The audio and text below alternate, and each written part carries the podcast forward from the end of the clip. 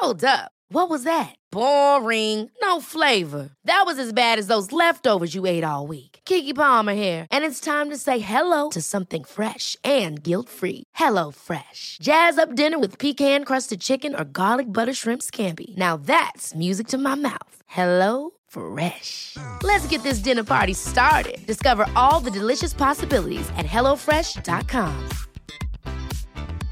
Ryan Reynolds here from Mint Mobile. With the price of just about everything going up during inflation, we thought we'd bring our prices down. So to help us, we brought in a reverse auctioneer, which is apparently a thing. Mint Mobile unlimited premium wireless. Ready to get 30, 30, bit to get 30, bit to get 20, 20, 20, bit to get 20, 20, bit to get 15, 15, 15, 15 just 15 bucks a month. So, Give it a try at mintmobile.com slash switch. $45 upfront for three months plus taxes and fees. Promo rate for new customers for limited time. Unlimited more than 40 gigabytes per month. Slows. Full terms at mintmobile.com. Hey, it's Danny Pellegrino from Everything Iconic. Ready to upgrade your style game without blowing your budget? Check out Quince. They've got all the good stuff shirts and polos, activewear, and fine leather goods, all at 50 to 80% less than other high end brands. And the best part? They're all about safe, ethical, and responsible manufacturing. Get that luxury vibe without the luxury price tag. Hit up quince.com slash upgrade for free shipping and 365 day returns on your next order. That's quince.com slash upgrade. Stand-up de Negas y Hecha en Tijuana. También grabaremos un podcast en vivo el 18 de diciembre. Boletos en el bar del Dragón Rojo. O si les da hueva ir, me depositan esta cuenta y me mandan mensaje por Twitter y les mando su boleto, nenes. Habrá mercancía para que lleven efectivo. Chido One, la vemos. Bienvenidos a una emisión más de este podcast que esperemos en sus favoritos. Negas, ¿cómo estás? Muy bien, muy bien. Ya pedón, ya echándole ganas a esto. Ahorita Negas está en su forma etérea, este inalcanzable, mujer vanorte empoderada. Porque no, no, la, no, no la puedes ver, güey. Está en, está en etérea y tan realizada que no la puedes ver. Y pues, tan gente, andamos ahorita en, nuestra- en la gira del podcast, la gira de- en formato de enlaces covalentes de carbono. Que gracias al, al COVID ya podemos eh, salir a interactuar con la gente en lo que nosotros pensamos que no es la Matrix, pero cada vez nos convencemos de que sí estamos a un paso de la píldora roja. Y pues tenemos dos invitados muy especiales. Les diría que hay sorpresa, pero pues a huevos vamos a poner el título porque hay que llamar al clickbait. Y pues con nosotros está Santo. ¿Cómo está Santo? Muy bien, muy bien. Ahorita, Bienvenido. ahorita que presentes a- al otro invitado va a explotar todo. Si explota su conexión, muchachos, es que ya hubo un error aquí en la Matrix. Entonces, nomás les advierto. Respalden su información antes de que el Hecha presente al otro invitado. Conste que ya les advirtió, ¿eh? Y pues el otro invitado tenemos a César Hernandovsky. Hola, hola, este, aquí ya saben, un gusto, ya estoy sacando la voz del locutor. Y sí, banda, nada más que, ojo el truco aquí, el santo y yo en ningún momento salimos en el mismo frame, entonces todavía persiste la duda de si somos la misma persona o no. De hecho, entre cada, entre cada corte de cámara, güey, ustedes no pueden ver la edición, pero yo no les puedo decir lo que está sucediendo aquí atrás. Lo que están viendo ahorita es la magia de la edición. Historias de interés. No, pues un gusto, güey, estar aquí con ustedes. No, pues muchísimas gracias por estar aquí una vez más. Ahora sí, por fin se dio la oportunidad de conocernos en persona. Y pues qué bonito, qué bonito es ya la, esta época que se vislumbra post-COVID, ¿no? Y también qué bonito es que a pesar de que ya estamos sin cubrebocas, aquí salimos a la calle y no los ponemos y está chido. Eh, me, me- me- me gusta cómo ya se materializa después de las pinches videollamadas que son bien pinches incómodas. Simón. O sea, que es de la B. O sea, ahorita ya, ya estoy poniéndote tu cuadrito así, güey. Y el cuadrito del negas, güey. Y luego abajo así con Ajá, el nombre, ¿no? todo. pinche nega ahí abajo, ¿no? Ajá. Es- no, pero es chido, o sea, es, es chido ya retomarlo, bueno, que hay- haya presencial, ¿no? Nosotros lo retomamos Simón. en Migala y en el Pasquín y sí es distinto, güey. O sea, es una dinámica completamente distinta en vivo. Sí. O sea, por corta ya llevamos varios de estos muchachos. Entonces eso Sí. hace todavía que se ponga más... Sí, es más que ahorita ya nos podcast. vimos, ya precopeamos, ya nos agarramos la nalguita, güey, ya, Ya. vamos a comer, o sea, Ya nos abrazamos todos, o sea, unos cinco minutos de abrazo antes del podcast, obviamente en el baño. Yo hubo orgía, güey. Yo hubo orgía después del COVID. Porque el- yo primero les dije, yo, mi, yo baño, estoy mientras nos secábamos. Beso de tres ahí. Eh, yo lo que digo es, cuando acabara el COVID, las orgías iban a salir, güey. Entonces ya, pues aquí es lo que es lo que hay. Entonces toca en este momento, güey. Pues sí. Si nos vamos a ver en grupos, tiene que haber orgía, ¿no? Ajá. Y ya. Sin protección porque hay, No, que, no, hay que... hay que vivir. Ajá, hay Que que apenas- vivir. Mira, muchas veces nos dijeron que nos íbamos a Hay que vender morir. el PlayStation. que nos íbamos a morir de enfermedades venéreas y mucha gente se murió de una tos, güey, el año pasado. Entonces, Chale. ya nada está seguro. No, no, ¿no ¿sabes que salió una, había una, una opinión, no, no me acuerdo dónde fue. No, no, ya sabes, esos estudios de universidad tal, este académico de universidad tal, que decía que iba a haber un florecimiento del amor después de la pandemia. Ah, pues. O sea, que iba a ser como una segunda este, de los Baby 70 de boomer. un flower power. Ajá. Ajá, acá todos baby boom, ¿no? redescubriéndonos sexualmente, güey. Porque el aislamiento nos hizo estar ahí este, segregados en nuestras camas, Comprando Mona Shin. comprando monas chinas, güey. Entonces ahorita ya, pues yo creo que ya se empieza a sentir esta vibra, ¿no? De, ¿por qué no nos quitamos la playera ahorita todos? ¿Otra vez? Pues porque aparte del COVID de dejar todo eso, dejó muchas lonjas, güey. sí, exacto. Sí. Entonces, por eso todavía no. Yo creo que a la siguiente vuelta, güey, el siguiente verano. Siguiente año, sí. ¿no? Ya que todos estén en forma, güey, ya. Sí, ahora sí que se venga. Podcast y este playera. verano.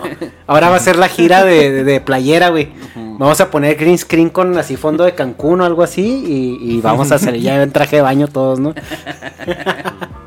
Pero bueno, chavos, eh, pues ustedes van a decir, bueno, ¿qué tema van a traer aquí con estos dos invitados tan este prominentes, tan cultos, letrados, tan este interesados, tan este inmiscuidos en, en- en todo este tejido social, el, el constructo de, de- de- de lo que nosotros experimentamos como relaciones este ya sea el constructo intersubjetivo intrínseco de la sociedad social de Cámara. Ay, ya, México. cálmate, ya, ya, ya, ya, por el amor de Dios. No, pues vamos a hablar de algo que es bien común en México, desgraciadamente, y extremadamente La violencia. La violencia, Aparte. la desigualdad, el feminicidio, güey. ¿qué- qué- qué- las carnes asadas, No, no tanto. Desgraciadamente. La carne asada, la carne asada. No, pues es que es que aquí Ya sé. Ya sé. Funa. Ella te van a funar, esquizo. 10 minutos y ya, fu, funa el esquizo. No, no. El reloj de atrás. Así otra vez. Oh, quiero más feminicidios. No, no, no, güey, no, por favor. Tiempo no, para nunca. funar al esquizo, güey. Así. Así como el Doomsday Clock, güey. Ajá, pero, pero- en igual de las dos es funa el esquizo, Funa el esquizo. Ajá. Ahorita vamos como en, en 11.59. Este vato. No, yo lo decía por el chiste de los Simpson que es un chingo de edición y se está moviendo el reloj atrás de Homero. sí. Así hacen que diga lo que quiere. Ajá. Y pues, no, o sea, y el tema es pues la pobreza, chavos. Maldita pobreza, dijera Teresa. Una cosa de la que nadie ha escuchado, ¿no? Ni la han visto. O sea, en este viven. país hay que viajar Sí. para conocer gente pobre. Pero ¿saben qué? Yo conozco gente que viaja para conocer gente pobre. Se van a las playas, se van a los pueblos y Son dicen, gringos, ¿no? no ma, un pobre, güey. O sea, mira, qué ser tan increíble. Sacan la foto y dicen, este Se niño... el cabello. Y eso de, "N- nunca había visto el celular este niño. O sea, ya saben. en, eso es lo cagado, que aquí existen burbujas donde no conoces la pobreza de verdad. O sea, no, nunca la conoces porque está aislada. Tú, co- como que yo, yo me imagino cómo, qué, qué ideas tienen esas personas en la cabeza. Pero es así como que, pues el güey que viene y barre, ese güey se regresa a una casa como la mía. Seguramente él eligió barrer, pues por, por algo, no sé yo. Su pasión, güey. Sí. Sí, claro. Hay santos que barrieron, güey. Porque chingado, no, que lo quiere tomar de oficio este güey. Sí. Pero, pero el- el- es, es interesante lo que dice el esquizo, o sea, del, del turismo de la pobreza. El, abriendo con un ejemplo que apenas, este, apenas yo andaba de viaje en la península, en, en- en Quintana Roo, en Mérida. Eh, entonces fuimos a Holbox. Entonces, vas a Holbox. Ya, mamar. No, pues no, no, no, espera. Espérate, no, fuimos a Holbox porque, a ver, el viaje ni siquiera era, era, era un viaje de autodescubrimiento. No, era un viaje con mi jefa, güey. O sea, A era un viaje para llevarse a la jefa a pasear por la península y de repente fue, pues, ¿a dónde se quiere pasar? Ah, pues en Holbox. Es una isla que la chinga. Bueno, llegamos a Holbox. Entonces, una de las cosas que más me impresionaba de Holbox es que vas entrando y cuando vas entrando eh, ves el verdadero Holbox. O sea, ves, o sea, que no hay drenaje, ves que no hay servicios, aparte llovió, estaba inundado, lleno de mierda, está lleno de agua sucia y la gente que está en Holbox vive a lo- adentro de Holbox O sea, eh, son los que prestan servicios a los gringos que van a encontrarse a sí mismos ahí mientras un pinche maya lleno de pintura, o sea, un pobre maya, güey, que tiene que chambear ahí bailando y haciéndole a la mamada para Con entretener gringos, güey, con su cosplay de maya. Les meten Eh, ayahuasca. No y, no, y aparte para encontrarse a sí mismos, o sea, para que los gringos escapen de su cruda realidad en la cual no están sufriendo la pobreza cuando la pobreza la están viendo inmediatamente ahí. Entonces, Holbox es un reflejo absoluto de la desigualdad y es un reflejo absoluto de, de lo que es la pobreza. O sea, la pobreza en la cual no puedes contar ni con servicios públicos, o sea, servicios públicos como puede ser drenaje, cabrón. O sea, drena- o sea, yo sé que para mucha banda podrán pensar que el drenaje es algo que ya estaba ahí, o sea, y que simplemente este, es, va, va por, de, este, por Que default. no, que no vienes de con la los romanos. Mira, Ah, que ahí no básicamente piso de piedra, o sea, ni eso. Y, y la banda, o sea, no considera que el drenaje, pues obviamente lleva una infraestructura y que el que no haya drenaje habla que no hay recursos Muchas para ese drenaje. Y no, y habla sobre todo de que la, la- la desigualdad está provocando que unos pinches gringos privilegiados estén tomando el sol y estén ahí bien felices, güey, encontrándose a sí mismos, mientras el pinche Holbox se los está cargando la verga. Entonces es padre el turismo de la pobreza, es padre que los gringos vengan y se tomen fotos con gente morena, güey, y que digan, ah, mira, prietos, prietos que son felices y no necesitan iPads, no necesitan iPhones, ah, sí. no necesitan nada de eso, como en las películas de Pixar, güey, porque Pixar nos enseña eso, ¿no? O sea, que ya que tengas buen dinero en tu cuenta bancaria, güey, pues todo lo demás no, no importa, ¿no? Pero bueno, entonces, yo creo que para toda la gente que va a escuchar este podcast, eh, entender que no vamos a hablar algo que les es ajeno. Lo siento por los amigos que se sienten clase media, güey, y que, y, que, y que sienten que porque tienen acceso a bienes de consumo ya no son pobres, pues no, la Ah, ¿por pobreza qué? también les compete a ellos. Nada más, antes de empezar el, el tema principal, eh, tres datos, de datos sencillos. En México, eh, en aproximadamente eh, pobres eh, que están en el límite son 60 millones, aproximadamente, ¿De cuánto total? de 120 de población. O sea, O sea, más la de mitad, más de la mitad de más de la mitad de México están en condiciones de pobreza, de acuerdo, de acuerdo a los datos estadísticos. Oficial. Ahora, de ahí viene un porcentaje de la clase media que se puede considerar que no están en el umbral de pobreza, pero siguen siendo pobres. La otra es que la pregunta para toda la gente que nos va a escuchar es, ¿quién de ustedes tiene acceso a salud, a pensión y a vivienda? Esos son los indicadores fundamentales de que usted, si no los tiene, pues generalmente es pobre. Entonces, si es pobre es porque no tiene acceso a ello. O sea, que si mañana lo atropellan, ¿cuántos días puede pasar para parar sin, sin trabajar? Oye, pero la pregunta es si no tienes acceso, ¿es, es porque quieres? No, es porque no tienes, no, porque quieres. La tenía hasta el final. No. ¡Ya huevo! Yo no tengo pensión, güey, porque no quiero, güey. No tengo hambre, no tengo hambre para tener pensión. Este. El- mucha, o sea, esa es la pregunta que se tienen que hacer muchos en es este que podcast. se, se define la riqueza por el acceso a un lujo, güey. Ya con eso eres rico. Entonces puedes tener un iPhone y no tener drenaje, pero ya tienes ese lujo y, y de acuerdo a tu estatus social y tu círculo social, ya eres mejor que los demás. Entonces con eso se puede decir, y aquí siendo Turbo Chairo, se escuda el gobierno de que no todos son pobres. Porque hay gente que le alcanza el iPhone aunque lo pague en Coppel a 10 mil pagos. Y ya se justifica su estadística. Y nosotros también nos la creemos. Que yo con que compre monas chinas, yo me siento en vergas. Me siento feliz, güey. Pero como dices, si me enfermo mañana, pues no me lo va a cubrir el pinche gobierno, le va a valer verga. Entonces todo lo de monas chinas lo va a tener que mal vender en Facebook. Eh, para que un oportunista Pues que mi llegue y me página. Ajá. Pero o sea, el punto es de que, pues sí, cierto. O sea, nuestro concepto de riqueza está muy basado en el lujo. Y yo creo que también las redes sociales. Ese es otro tema más profundo. Pero, o sea, las redes sociales nos hacen pensar que el lujo significa riqueza. Cualquier lujo. Ah, Ahí le diste Es, es que justamente ya no estamos en una sociedad del bienestar, sino una sociedad del éxito.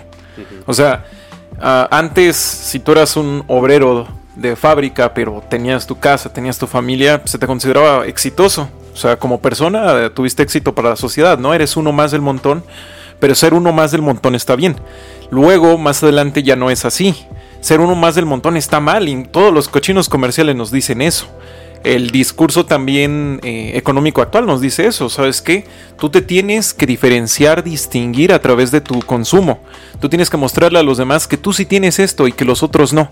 Entonces, eh, eso, eso le va súper bien a esta economía de la deuda, donde tienes que endeudarte, pero así a lo, a lo bestia, a lo loco. ¿Por qué? Pues justamente por lo que decía, ¿no? Un iPhone. Un iPhone, un, una, una motoneta. Algo que represente más estatus para tu círculo casi Inmediato. Ajá, exacto. Sí, entonces estamos como, le dicen quiche, quiche. Ah, Estamos como en una... eh, El quiche es el mal gusto, son estas cosas que de plástico que se juntan, estas im- imágenes, este... O sea, los memes de Shrek Buchón. No, no, no. Eh, haz- el quiche es, haz de cuenta, una camiseta atascada de símbolos de Luis Butón. Ed Hardy. Casi que... No, no, no, o sea, hablo No, ya sé de... cuál es, como, es como esas de polo, ¿no? Que, que Los de así- buchonas, o sea, los de buchonas y buchones. Moda buchona y buchón. Algo así, o sea... sí, los memes de Cherk. Pero bueno, lo, lo kitsch hace referencia también a- al pasado, a lo viejo, ¿no? O sea, la reivindicación de lo pasado y lo viejo. No, no, es que es- hace una reivindicación a la, a la imitación. Pero a- ya la imitación por sí misma ya se considera lujo. O sea, llegó a tanto que El ahora. bootleg, el perdón. bootleg, exacto. O sea, llegó a tanto que ahora ya hay diseños de, de Gucci o de que tú quieras, de esta de alta costura, que ya se ven igual a las imitaciones. O sea, a las piratas. ¿Por qué? Porque tenemos gente que por cuestiones este, un poco fraudulentas y legales ha llegado a una riqueza muy muy rápido y la visión del lujo que tienen es una visión pues ya, eh, como dice el Braudilag, ¿no? Se junta simulación con realidad y ambos se transforman en simulacro. Al punto en el que ya no sabes qué es lo de verdad de lujo y lo que no. Pues ya sabes, como todas estas cosas, esta, estos desplantes de lujo de los influencers o de otros ricos de, no, es que tengo aquí a mi tigre en mi Lamborghini y tal cosa, y es como que ya Y ni siquiera... de tu tigre. O sea, lo único que queda, decía Oswald Spengler, lo único que queda es exagerar, ¿no? Ah, no, perdón, lo decía Lipovsky.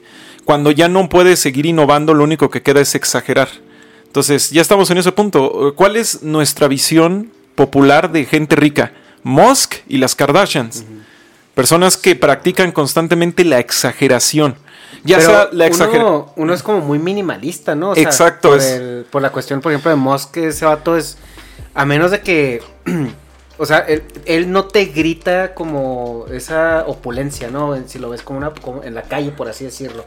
Pero las Kardashian sí, o sea, las Kardashian es como que mientras más se note que el bolso. Bueno, es pero en lo superficial marca- no te grita la opulencia Moss, Ajá. pero te lo grita en todo lo que es él. O sea, en todo lo que representa él. Estoy tirando cohetes al espacio. O sea. Como- como, al personaje. espacio, o sea, Ah, o sea, exacto. el- o sea, el- el- el- no, o sea, es, es como el, el- el- a ver, cuando hizo lo de las pinches güey. criptos, o sea, fue el mensaje de, miren qué chingón soy, que puedo depreciar las propias criptomonedas en las que yo invertí. O sea, ese es un mensaje de ostento muy cabrón, es un mensaje de poder enorme.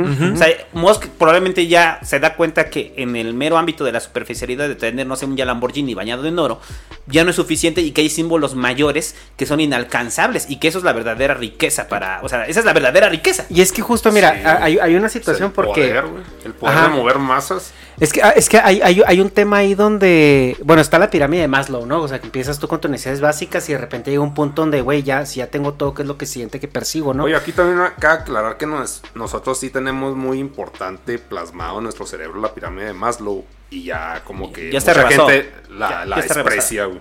No, ya está Pero- rebasada. Sí, ya, ya no. Ya, ya se rebasó desde hace muchos años. El Entonces- propio Maslow ya la, Sí. En su momento la... Como la ley de Moore, uno que... Pero, pero yo sí sigo con, o sea, yo por ejemplo la pirámide de Maslow a mí todavía me causa mucho sentido, o sea, yo tengo un pensamiento, Es que se yo- puede decir obsoleto. Yo creo que hace falta como actualizarla porque, eh, por ejemplo, en, en ese entonces el concepto de billonario, como lo es ahora, yo siento que era algo, si no extremadamente raro, era algo casi inexistente. Porque, por ejemplo, mira, en, en Estados Unidos en- al inicio del, del siglo pasado estaba este multimillonario que era dueño de casi todos los medios de comunicación de Estados Unidos. Fechner, no. Random Eh, Hearst. Random Random Hearst. Y ese güey no sé, o sea, construyó una, un- una mansión, güey, en, en, en, en- creo que San Luis Obispo, en, en- no, bueno, no en San Clemente, allá en, en California, que yo he ido a visitarla.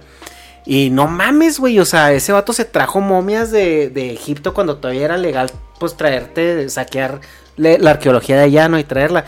Y, y el los arquitectos que iban documentando la construcción, porque es un complejo que nunca se terminó de construir, nomás se le iba agregando, agregando. Decía, es que era irreal en ese tiempo construir este, este, pues, eh, eh, este desarrollo con virtualmente presupuesto ilimitado. Y el güey se consideraba que su fortuna era de 100 a 130 millones de dólares. O sea, y ahorita ponle que eh, se, ha, se ha devaluado un poco la moneda, esos 130 millones de dólares ahorita son, ponle 500. No, Pero no, estás hablando, más. estás hablando de que tienes a, a un Elon Musk que tiene 200 billones, 300 billones de dólares. Pero es que es- y es que es- ese va el dato. O sea, la rica, a ver, el rico o la acumulación de riqueza siempre ha estado. O sea, no, no tenemos duda, Y, ¿no? pe- pero, pero El- y a, a lo que iba con, con mi punto es de que también hay que poner la diferencia porque hay un trecho extremadamente abismal entre Kardashian, entre, entre riqueza Kardashian Ah, sí, es un tipo de y riqueza Musk. Sí, Ah, pero, no. pero eh, mira, para, para regresarlo al punto, el, siem- hemos sabido que la riqueza siempre ha estado ahí. O sea, la riqueza que le ha pertenecido a unos cuantos, hoy por hoy, es donde vivimos la acumulación obscena de esa riqueza.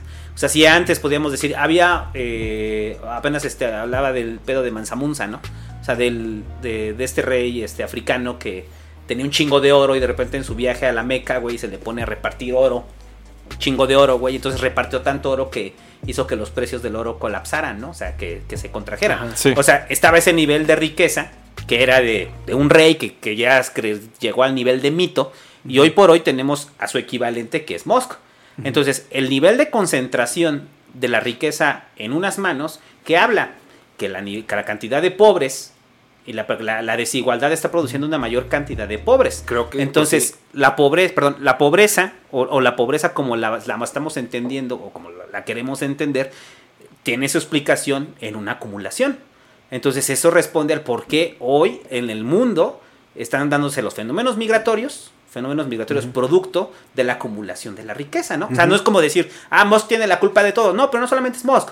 Hay una concentración enorme de riqueza en las manos de unos individuos que está generando pobreza. De hecho, mundial. son como que los nuevos emperadores esos güeyes, ¿no? Porque pueden, o sea, manejar masas de acuerdo al dinero de manera, o sea, automática. Es de que quiero esto ya y pasa ya. Es O que sea, esos güeyes valen más que un país completo, güey. Sí, por Sí. eso son Y- los y- nuevos y es que emperadores. es o sea, no, es territorial, es un pedo pues, ideológico. Es que es raro. el cyberpunk.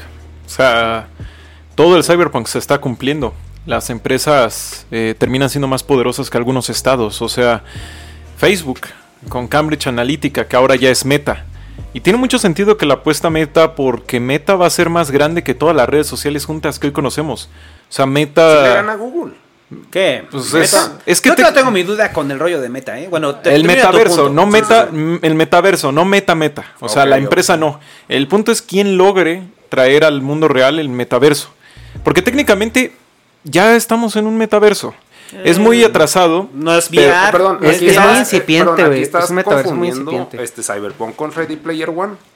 Es que son lo mismo. El Ah, Cyberpunk. es que, perdón, es que no consumo. No, no es lo mismo. Cyberpunk. ¿Cómo va a ser lo mismo, Esquizo? No, ¿cómo crees? Ah, sí, sí. No, Nada más que. Cyberpunk Bueno, es pero- Gibson. pero- No, tazo, espera, espera. Tazo. que Ready Cyberpunk es. Gibson No, el no, no. Neuromancer. Ahí se Mira. inventa el Cyberpunk. No, Ready Player One Cyberpunk- es como la suma de la cultura pop. No, no, no. Pues es que si te pones a ver el mundo de, No, de es- Ready Player One, está jodidísimo, está horrible, no tiene soluciona base, nada. Tiene base Cyberpunk, Pues pero no ahí es está, propiamente está, Cyberpunk. a Esquizo Ajá. discutiendo consigo mismo. en un pinche viaje astral, ¿no? Bueno, bueno, que la esquizofrenia es real. ¿no? El Hecha Bueno, está. pero te- te- te- te- el güey. El Hecha ahí editando las voces. Nada, es el- a ver, mira. Traslapándolos, güey, así para que se escuche. Mira, justamente eh, estas empresas tienen mucho poder. El metaverso, o sea, no hablo, de- ya existe hasta cierto punto y se llama Google justamente, o mejor dicho, Alphabet, que es la empresa que tiene Google. Porque tienes, eh, cada vez se están conectando más y más nuestras aplicaciones, los videojuegos cada vez se conectan más entre sí. La idea de hoy es la conectividad. Y tenemos ya un poco de, o sea, si hoy yo digo, una tu identidad virtual puede llegar a valer más que tu identidad real e incluso llegar a tragarse tu identidad real y que sea irrelevante lo que quiera tu identidad real en el mundo, eso ya no es ciencia ficción. Y eso es la base del principio del metaverso. La interconex el- bueno, el hipertexto. O sea, ya no hay un contexto. ¿Quién es Superman? ¿Superman es un personaje de cómics o es un skin de Fortnite? Depende a quién le preguntes. Y ahora del juego de madrazos de la Warner Brothers, ¿no? Ah, sí, el multiversus. que, que se llama multiverso. Sí, o sea, estamos. Es. puede sonar muy tonto, pero realmente es paradigmático esta idea de los multiversos, porque es, el, es lo que ahora pega. Ya no, eh, volver al futuro, ya no es volver al futuro, ahora es esa nueva eh, propiedad intelectual de la cual hay que sacar a Emmett Brown. Y Emmett Brown ya no va a ser el Doc, ahora va a ser un skin, va a ser esto. O sea, a lo que me refiero es que ya no hay un contexto, ya no hay un significado, una identidad. Ahora está dividida, así como los textos azules que te llevan a otra página web, como Wikipedia. Eso, en eso se está transformando nuestra cultura, pero chavos, creo que ya nos fuimos bien No, gacho de aquí, lo de la riqueza. ¿Sabes quién debería tener su primer skin? Elon Musk. Creo que se merece Lo va una a skin tener, en Fortnite. lo va a güey. tener, Lo va a tener, güey, lo va a No, sí, tener, pero creo que lo va a sí, tener. Sí, sí, O sea, es que Pero no, me así quiero volver loco, güey. Es que lo siento, güey. Tengo un. Ya, ya, ya pero, sé, o sea, pues es un indicador muy Musk, verga que, o sea, tras, o sea, Le va a dar acidez, señor. trasciendes No, me la va a dar realidad.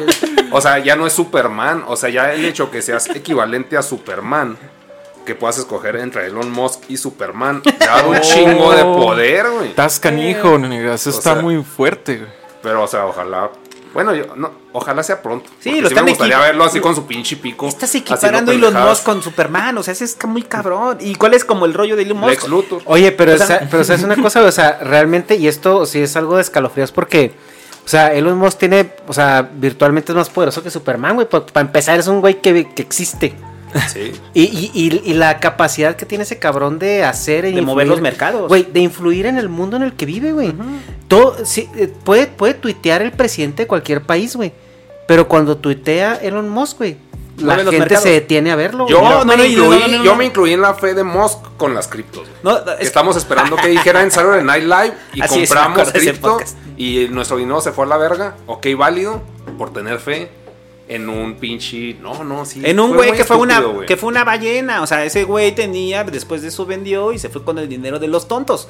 O sea, Sí. pues así funciona, güey. O sea, a a ver, el pedo es que yo lo decía apenas en la semana, me da acidez, güey. O sea, Elon Musk es como ese, eh, o sea, se junta con científicos, pero no es un científico. No. Ajá. Se junta con se junta con políticos, pero no es un político. Se junta con empresarios, ah, sí es un empresario. Entonces él está haciendo business. Entonces, como él está haciendo business, las estrategias que tenga para hacerse de más riqueza, pues son las que tiene al alcance, ¿no? Y es lo que hace y juega con absolutamente todos. Pero la primera pregunta que nos tenemos que hacer aquí, porque yo creo que nos va a vincular con el asunto de desigualdades, cuando de repente decimos, Elon Musk tiene una fortuna de 300 mil millones de dólares, lo primero que yo me pregunto es, ¿por qué la tiene, güey? ¿Por, Porque- qué, por- por qué un culero puede acumular 300 No, mil millones porque de el juego dólares? lo permite. Güey, volvemos es- a la peda. es que- el es que hay algo- lo permite, o sea, Exacto, la palabra ahí es permitir. Ajá. Permitir. Hay, hay- hay algo que, que dijo Mark Zuckerberg, güey, con los huevotes tan azules que puede tener Facebook, ¿no? Eh, no nunca mejor dicho, el color de los huevos. Pero el, el vato, cuando creo que llegó a los 30 billones o algo así, el vato dijo es que el, el que una persona tenga tanto dinero es un glitch. Sí, mo. sí. Y qué bueno que yo lo tengo, ¿no? Ajá. Y, qué, y qué bueno que a mí me tocó el, glitch, ¿no? Son cantidades tan, tan abrumadoras de dinero que ni siquiera tenemos la capacidad de visualizarlas. No. Y pierden todo el sentido. Son un número. O sea, son un número ahí que nos dice, ese güey es, es pendejamente rico y ya. O sea, Y- el no- equivalente no- no es lo es imaginamos, pendejamente rico. No, no, no tenemos No, la no capacidad. tenemos la capacidad, O sea, no tenemos mira- la capacidad de concebir 300 mil millones de dólares reunidos. en, eh, o sea, ni siquiera, pon- pongámoslo en billetes. O sea, pongámoslo en billetes. ¿Cuánto es el billete más alto de dólares? ¿De 100? Eh, 100. O sea, en billetes de 100 dólares. O sea, tienes Güey, la pues, capacidad ¿te, de te acuerdas, visualizarlo, ¿te acuerdas? O sea, cuando, cuando agarraron a un chinito que traía este... Gon. Que sí, Shinji que le agarraron sí. un cuarto que eran como 250 millones de dólares y era un cuarto lleno de pacas de billetes. Ajá. Y eran 200, como 200 millones. algo 200 así, ¿no? millones. Y que decías, 200 millones. Y es- de- era un cuarto atascadísimo de feria. Ahora imagínate un billón, güey. Pero, pero bueno, entonces, para, para, para irnos, porque creo que estamos hablando más de la riqueza Sí, que sí, de la sí. Oye, lo, lo- lo que yo quería decir de. Lo, que que yo quería decir de. admirable. No, no, no. Es que lo que vende, güey. es lo que Pues es lo más en boga. Pero, eh, bueno, la pobreza vende muchísimo más. Yo lo- yo lo Porque- y, y te voy a decir por qué vende muchísimo más la pobreza, güey. Porque aún no eres lo que vas a llegar a ser. Este güey es un chismule. No, ah, que- Este, no. güey, no, a ver, Walter Bazán, ahí. Es, la- No, es que, no, es que no. te, te ven- te venden la aspiración, güey. Por ejemplo, Kim Kardashian, güey. Es, es una, Oh. es, es una rica. estás- a No, ver, espérame, espera, espérame, espera, espérame, espera, vas, espera. vas, vas, Creo vas, que espérame, sé cómo espérame. encauzarlo, Dale un güey. putazo, yo le doy el Kim- otro, güey. Kim. Kardashian, güey, es una, eh, tiene una riqueza aspiracional, güey. Exacto, a eso voy, justamente. Eh, Kim Kardashian es el nexo entre este mundo, esta pequeña, pequeña mota de polvo de lo que es la riqueza y este mundo entero que es la pobreza. Saben, decían durante mucho tiempo que el cuerpo de una mujer era muy difícil lograr el cuerpo ideal. Bueno, ahora es imposible. Es directamente imposible sin Es muy caro. cirugías. Porque el cuerpo ideal ahora se comprende A ver, como a ver, estas grandes. ¿cuál, cuál es el cuerpo ideal? O sea, no cuidado con lo que digas, cabrón, porque te van a funar. Lo vuelvo a reiterar, según la sociedad, o sea, no es que yo crea, ¿Cuál sociedad? pero pues la socialité, toda esta sociedad popular que plantea esta Vogue. visión de que tú vales por cómo se ve tu cuerpo, ¿no? La vi- la- con lo que llegan a, a los lugares donde se hacen las cirugías es pecho grande, caderas grandes, trasero grande, pero delgado. Y eso, anatómicamente, sí habrá probablemente por allí alguna persona que lo tenga sin necesidad de cirugías. chinas. Pero O anatómicamente no es, anatómicamente no es muy posible para nadie. Esa lo estaba diciendo un cirujano plástico. ¿Por qué se puso de moda? Por, por estas personas. Y eh, las Kardashians nunca han dicho que se hayan operado. Nunca lo han aceptado. Entonces, ahora mismo, eh, sobre todo en cierta parte del norte, esas cirugías se pusieron de moda. Y en gran parte de Estados Unidos esas cirugías se pusieron de moda. ¿Por qué? Porque justamente esa riqueza aspiracional, esa idea de que el dinero te trae fama, te trae felicidad, te trae la atención de todo el mundo, te convierte en un alguien importante. Y sí, ¿no? No necesariamente, hay familias bien poderosas que no conocemos a nadie de ellos. Pero eso es porque ellos no quieren que se Y es que, es que esa, esa lo que es lo Pero eso justamente- es donde iba a aterrizar mi punto con las Kardashian y Elon Musk. O sea que, por ejemplo, el, el aspiracionismo, que puede ser clase media aspiracional, o, o un rico aspiracional, o un millonario aspiracional, es esta gente que farolea mucho. O sea, su, sus muy Iron Man, güey. ¿no? Ajá. No son Batman. O sea, son los que traen las playeras de Pero es con las que, letras más es que volvemos a lo mismo. Es Musk, Musk farolea. Sí. Eh, Besos farolea. Mandar un. Mandar una Pero- forma pero estás de fálica acuerdo- pero al espacio. Mandar un auto, güey. Mandar un auto al espacio. ¿Para qué? Ajá, o sea, es- No, pero, pero ¿estás mí se me que hace es, un, tímido. es un faroleo, o sea, distinto, o sea, Es lo es mismo, distinto, porque es que es poder. Pues a otro claro plano, que es ajá. distinto, claro que es distinto, porque son niveles en los cuales no puedes alcanzar. El, el- el humano, por eso los multimillonarios hicieron del espacio su patio de juego. Porque saben que es inalcanzable para el humano común. Sí, Mientras chido. más inalcanzable sea, y de repente hay un chingo de millonarios, de repente hay 100, y esos 100 empiezan a juguetear en, las- en la órbita este, superior de la Tierra, pues se van a ir a Marte, güey. Y entonces en Marte van a competir a ver quién la tiene más pinche grande. Y si de repente hay 100 multimillonarios en Marte, ah, pues nos vamos a otro sistema. O sea, ese es como el rollo. O sea, claro que es distinto. o sea- pero el, el hecho es, yo estoy aquí, tú no vas a llegar acá, güey. O sea, ¿vieron la cara de Jeff? ¿Vieron la casa de Jeff Bezos? La cara de Jeff Bezos cuando bajó del puto cohete, güey. Tenía una pinche cara, güey, como si hubiera cogido toda la noche, güey. O sea, ese pinche nivel de satisfacción, así que dices, no mames. O sea, como cuando encuentras al amor de tu vida y te la pasaste cogiendo el fin de semana, Mira. güey. Así veías a Jeff Bezos y dices, güey, no está bien que ese hijo de la verga se esté riendo así. Y mira, y sabes qué, no es nuevo. O sea, los industriales, lo que fue la lucha de Tesla contra este Edison, fue realmente una lucha de dos industriales. O sea, desde ese entonces los Rockefeller, los JP Morgan, ya se hacían ese tipo de guerras, guerras tecnológicas de, mira carnal, yo soy capaz de traer luz a Nueva York. ¿Tú quieres? Ah, tú trajiste este Ready to pop the question? The jewelers at BlueNile.com have got sparkle down to a science with beautiful lab grown diamonds worthy of your most brilliant moments. Their lab grown diamonds are independently graded and guaranteed identical to natural diamonds, and they're ready to ship to your door. Go to BlueNile.com and use promo code LISTEN to get $50 off your purchase of $500 or more. That's code LISTEN at BlueNile.com for $50 off. BlueNile.com code LISTEN. Hold up. What was that? Boring. No flavor. That was as bad as those leftovers you ate all week. Kiki Palmer here, and it's time to say hello to something fresh and guilt-free. Hello Fresh. Jazz up dinner with pecan-crusted chicken or garlic butter shrimp scampi. Now that's music to my mouth. Hello Fresh. Let's get this dinner party started. Discover all the delicious possibilities at hellofresh.com. petróleo. Ah, qué chido. Pero es que, o sea, la ventaja de eso es que esas peleas de ego eventualmente nos van a dejar tecnología este, rezagada, güey.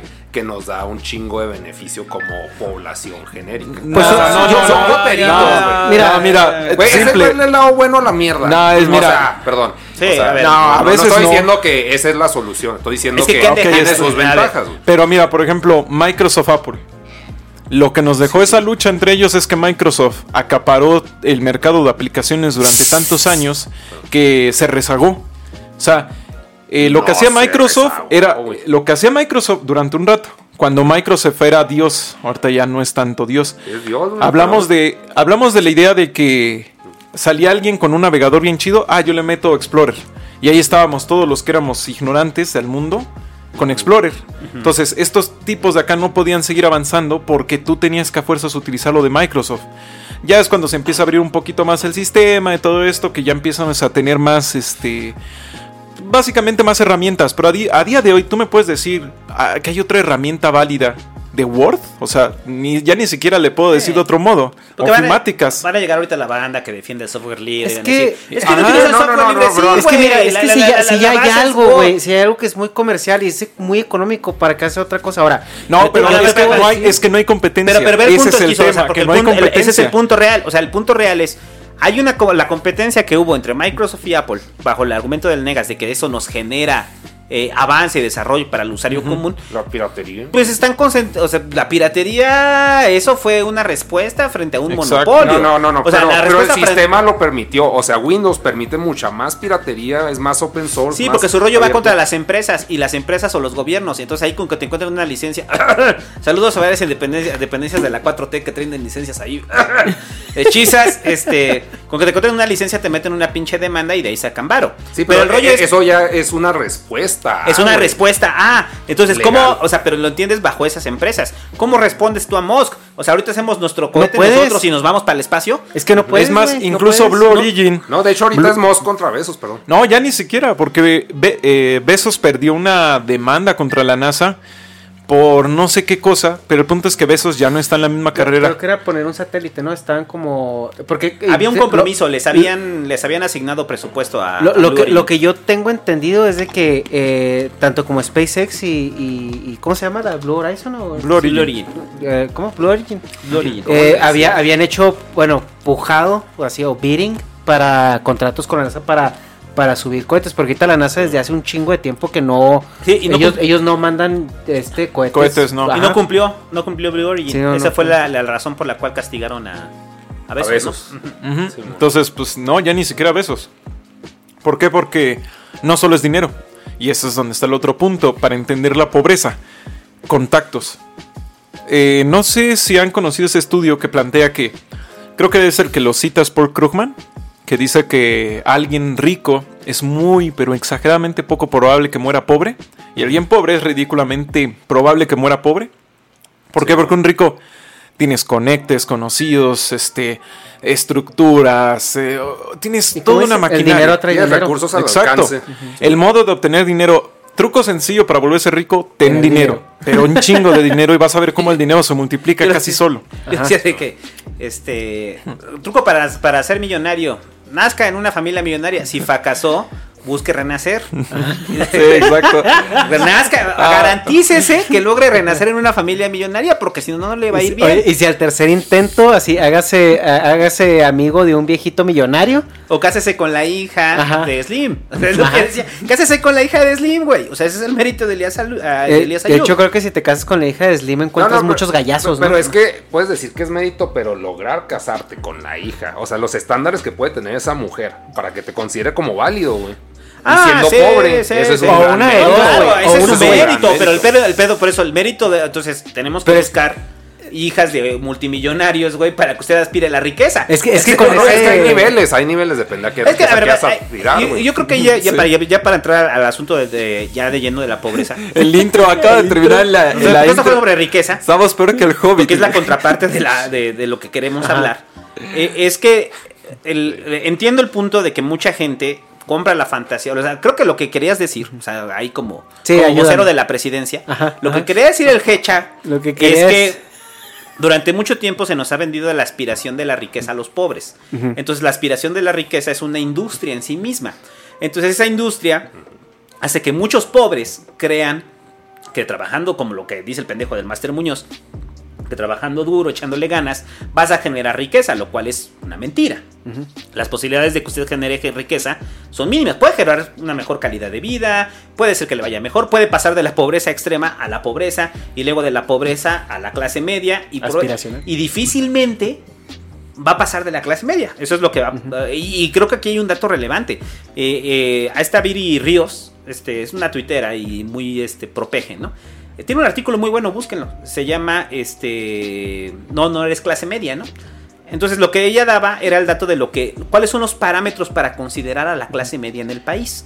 Entonces, más o menos, un hogar considerado clase media en el país. Que ahí, espérame, antes de que lo hayas portado, porque justo, justo yo creo que ahí no nos leímos la mente porque era como quería tronar el tema para pasar ese. es, Estamos listos para destrozar ilusiones. Ah, claro, por A ver, supuesto. en, en en términos, en ejemplos cotidianos, güey. ¿Cómo, ¿Cómo te das cuenta que, que no eres clase media? Y yo empiezo, cuando abres un bote de nieve del congelador y hayas frijoles. No, eso- bueno, eso está bien porque yo una vez hacía la pregunta de que si los ricos guardaban sobras, güey. Y, y- y créanme que no fue chiste, güey. Fue una No, pregunta que es una pregunta genuina que me hice un día así de ¿Los ricos cuando van a un restaurante piden para llevar? Los ricos cuando No, porque te apesta en el carro, güey. Ajá, o, o las sobras las piden o, o guardan Mira. sobras en el refri, o Y, sea, y- y te voy a decir, o sea, porque Pues es un pedo del primer mundo, porque mira, Me maman las obras. el... Y me voy a poner yo como ejemplo mam- mamón, güey. Pero ya cuando estás en un punto donde... Yo cuando vivía en México y pues eras estudiante, pues sí, güey, pinches obras presta porque se, se ofrecen más al rato. Pero de, de repente que yo voy a un restaurante y comemos y nos sobran cosas y yo veo así como... Pues no, no lo vamos a comer. O sea, y luego nos va a apestar el carro y luego esto. Entonces no lo pides, lo dejas. Ahora, Ajá. e- eso es un contexto que digo yo, o sea, estando en cualquier otra situación, a huevo me las llevaba, güey. ajá. Entonces, yo creo que esas son prácticas, o sea, Y no soy rico, ¿eh? Pero son prácticas. O sea, no, no soy rico, o sea, más, más, más, o sea, son prácticas que también son propias de la clase media. La clase media va a un pinche italianis, güey. Y se comen una, una pinche pasta X. El Vips. O el Vips. Se el piden para llevar. No importa que sean clase media. Pero bueno, regresando al dato de la clase media. Eh, un hogar, más o menos, para ser considerado clase media, el ingreso familiar está cerca de los 20 mil pesos. Familiar. No, no individual. Combinado. Familiar, combinado. O sea, mamá, papá tienen un ingreso de cerca de los 23 mil pesos. Ok. Eh, para ser considerados clase media baja. De eso eh, deben de tener, o sea, no tienen propiedades, este, alguno de ellos tiene educación técnica o universitaria, ¿no? Si de ahí nos vamos a la clase media media, este, el ingreso está como en los cerca de los 40 mil varos, ¿no? 40 mil varos familiar, familiar. Eh, y si nos vamos a la clase ya cuenta con una propiedad que están sacando generalmente a crédito o lo están pagando, ¿no? Y tienen este tienen acceso a ciertos bienes y servicios, ¿no? Ya nos vamos a la clase media alta, que es lo que eh, a mí me da mucha risa, ¿no? Porque por muchos años Es donde todos creemos que estamos, ¿no? no, no, no. La clase media alta es lo que cuando tú eres pobre y estás en el barrio, piensas que son los ricos. Exacto. O sea, tú piensas que los ricos es la clase media alta. Yo lo decía de chiste en la vida me da acidez. O sea, que aquí en la Ciudad de México, para quien no conozca la Ciudad de México, pasando Tlalpan es cuando empieza la Benito Juárez. Y entonces, en mi mente, la gente rica vivía cruzando Tlalpan, güey. O sea, el muro divisor de los pobres con los ricos es la línea 2 del metro. Porque del otro lado está Iztacalco, ¿no? Y Iztacalco dices, ah, ya es Iztacalco, ya está culero, ya está Iztapalapa, ¿no? Este, entonces decías, empieza la Benito Juárez y allá viven los ricos. Entonces después me di cuenta, o sea, obviamente creces y te das cuenta que esa es la clase media. Y mucha clase media de, de ahí es clase media baja o la clase media alta. La clase media alta, el ingreso familiar aproximadamente anda como entre los 80 y los 100 varos. O sea, la clase media alta. O sea, familiar, güey. Entonces dices, de 80 a 100 mil pesos para que tú ya estés en el límite de la clase media alta y formes parte del punto 6% de la población. O sea, punto 6% de la población está en la clase media alta, güey. Entonces, tenemos, eh, tenemos una concepción bien rara en el país de qué es pobre y qué pues es clase que ahí media, tiene un ¿no? chingo de sentido que los vieras como ricos. Si es el punto 6%, tú lo Pero- ves como algo mínimo, güey. pero mira- Ya sé que lo otro está mucho más grande que el punto 6%, pero es algo muy nicho, güey. Pero es Pues, que- A, vos- a vos los vas a ver como ricos, güey. Eh, Es que es como lo mismo. Tú pones esos 100 mil pesos en dólares y te vas a cualquier zona de California y esa es una persona pues, que apenas está sobreviviendo, ¿no? Casi, casi. Pero pues en este caso estamos hablando de México. Y No, o sea, es que eso es para plantearlo, para poder entender mejor la idea de la riqueza y la pobreza, también tenemos que salirnos un poco de nuestro país, porque aquí muchos gringos se vienen para acá a, a- porque A ser dicen ricos. Ajá, A ser a ricos, vivir como ricos entre ricos. comillas. Justamente, y acá nos vemos como que, bueno, no nos vemos, ¿no? Bueno, sí, sí nos vemos algunos, como, ah, güey, es que yo chingo de feria, porque ya tenemos dos carros. Cuando allá en Estados Unidos tener carro, pues es como, como que un derecho después de tener los 18 años, Te- casi, tener es que tener carro allá es más difícil que, que, que- pero no, ten- no tener carro es más difícil que tener carro, güey. Así de Sí, sí, sí. O sea, Sí. allá un, un- un vehículo, güey, eh, es visto como, como, no sé, güey, como comprar ropa, o sea, es como algo que tienes que tener. Y, eh, y es y es súper económico, o sea, no creas que allá sufren, o sea, obviamente, si te quieres comprar un carro de alta gama, pues sí, pero, pero allá, o sea, tener, traer un Ford, güey, así por ejemplo un Ford Fusion, que aquí se supone que es un carro as- as- aspiracional, Sí. allá es como, no mames, güey, o sea, bueno, Eh, que maneja un Ford.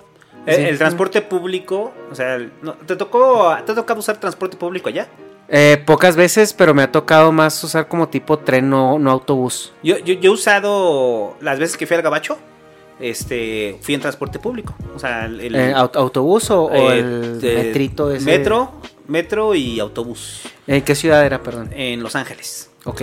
Entonces, el, el- algo que te dabas cuenta en Los Ángeles es que el, el transporte público estaba destinado a los pobres diablos. O sea, ese, ese era el mensaje. El mensaje es qué tipo de perfiles veías en el transporte público en Los Ángeles, que es muy habitual eh, tener auto. Pues son los, o sea, es, la- es la pobreza real, real de los gringos, ¿no? O sea, es cuando lo, o sea, por lo menos así yo lo dimensioné. O sea, yo dimensioné que esos eran los pobres gringos. Ahora, si usted cree que los pobres gringos son equiparables a los pobres este, mexicanos, o sea, porque muchos dicen, ah, no, es que el pobre rico, el pobre gringo es como la clase media de acá. No, no es cierto. El pobre gringo es exactamente igual que el pobre mexicano, simplemente con una infraestructura distinta, ¿no? Ajá. Pero son exactamente igual de pobres. ¿Por qué? Sí. Pues, eh, es que pueden ver a un pobre gringo y el pobre gringo trae un pinche celular ahí, dos, dos, ¿no? Y dices, ah, pues es pobre, pero va en el Es camión que, y trae un iPhone. Mira, hay, hay- hay algo que yo he dicho en, en mi experiencia viviendo en, en el Chuco, güey. El Chuco, para los que nos están viendo, es el Estados Unidos, güey, el otro lado. El gabacho. Chuco. El gabacho. Este, que. Y, y esto yo lo, lo sostengo, no es, no es lo mismo, güey, valer verga en un país de tercer mundo que en un país de primer mundo tampoco. Eh, pero al Ah, final pero son que- pobres. O sea, al final. No, son, son pobres, güey. Al son final son- a ver, al final, Pero, pero si esa comparas persona- la calidad de vida de un pobre allá, güey, a la calidad de vida de un pobre de acá. Pero es que ese es lo mismo. eh, La fantasía del bien de consumo hace que la gente no se sienta en un estado de pobreza. Cuando en los hechos esa persona no tiene seguridad social, no tiene vivienda y no tiene pensión. Es que- si esa es que persona no, se enferma, pero es se que- lo carga a la verga. güey. creo No, que- sea en- mexicano Mira, o sea, en, Estados Unidos, güey, si tú te enfermas Peor y tú vas al hospital, te tienen que atender porque sale más caro la demanda que otra cosa. Ahora, vas a vivir endeudado toda tu vida. Pero, pero si, si llegas al hospital muriendo, te, te van a atender, güey. Aquí también, aquí te atiende el IMSS. O sea, aunque tú no seas derechohabiente, van, te atienden, te hacen tu cuenta y tienes una deuda con el IMSS. O sea, lo que voy es que los principios básicos que rigen el quién es pobre y quién no, están en Estados Unidos y están en México. Sí. Simplemente es el acceso a una vida digna, o sea, una vida digna. O sea, no lo tiene ni el mexicano pobre ni el gringo pobre. No, de- de- Ahora- Entonces, el problema son las ilusiones que se generan para hacernos creer que no somos pobres. Obviamente, eh, la frase que dijiste del primer mundo sí tiene sentido, pero en países de Europa, donde hay este Ah, sí, más hasta cierto social. punto hay seguridad social. O sea, ya ser pobre sí te da, todavía traes chance, ¿no? Todavía traes chance de tener ciertas ayudas, de que vaya, hay transporte público chido. O sea, no así que tú digas, güey, preferiría ir toda la vida aquí, pero está bien.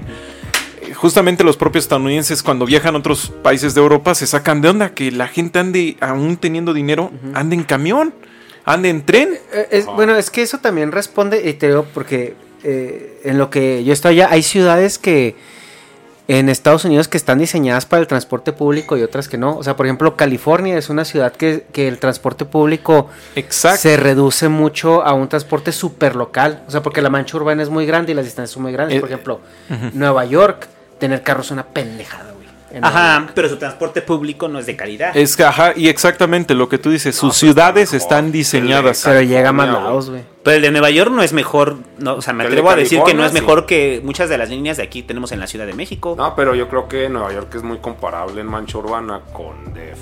Sí, o sea, pero, pero el, el transporte público, o sea, el subway gringo de Ajá. Nueva York, o sea, ¿es comparable al, al metro de la Ciudad de México? O sea, en calidad.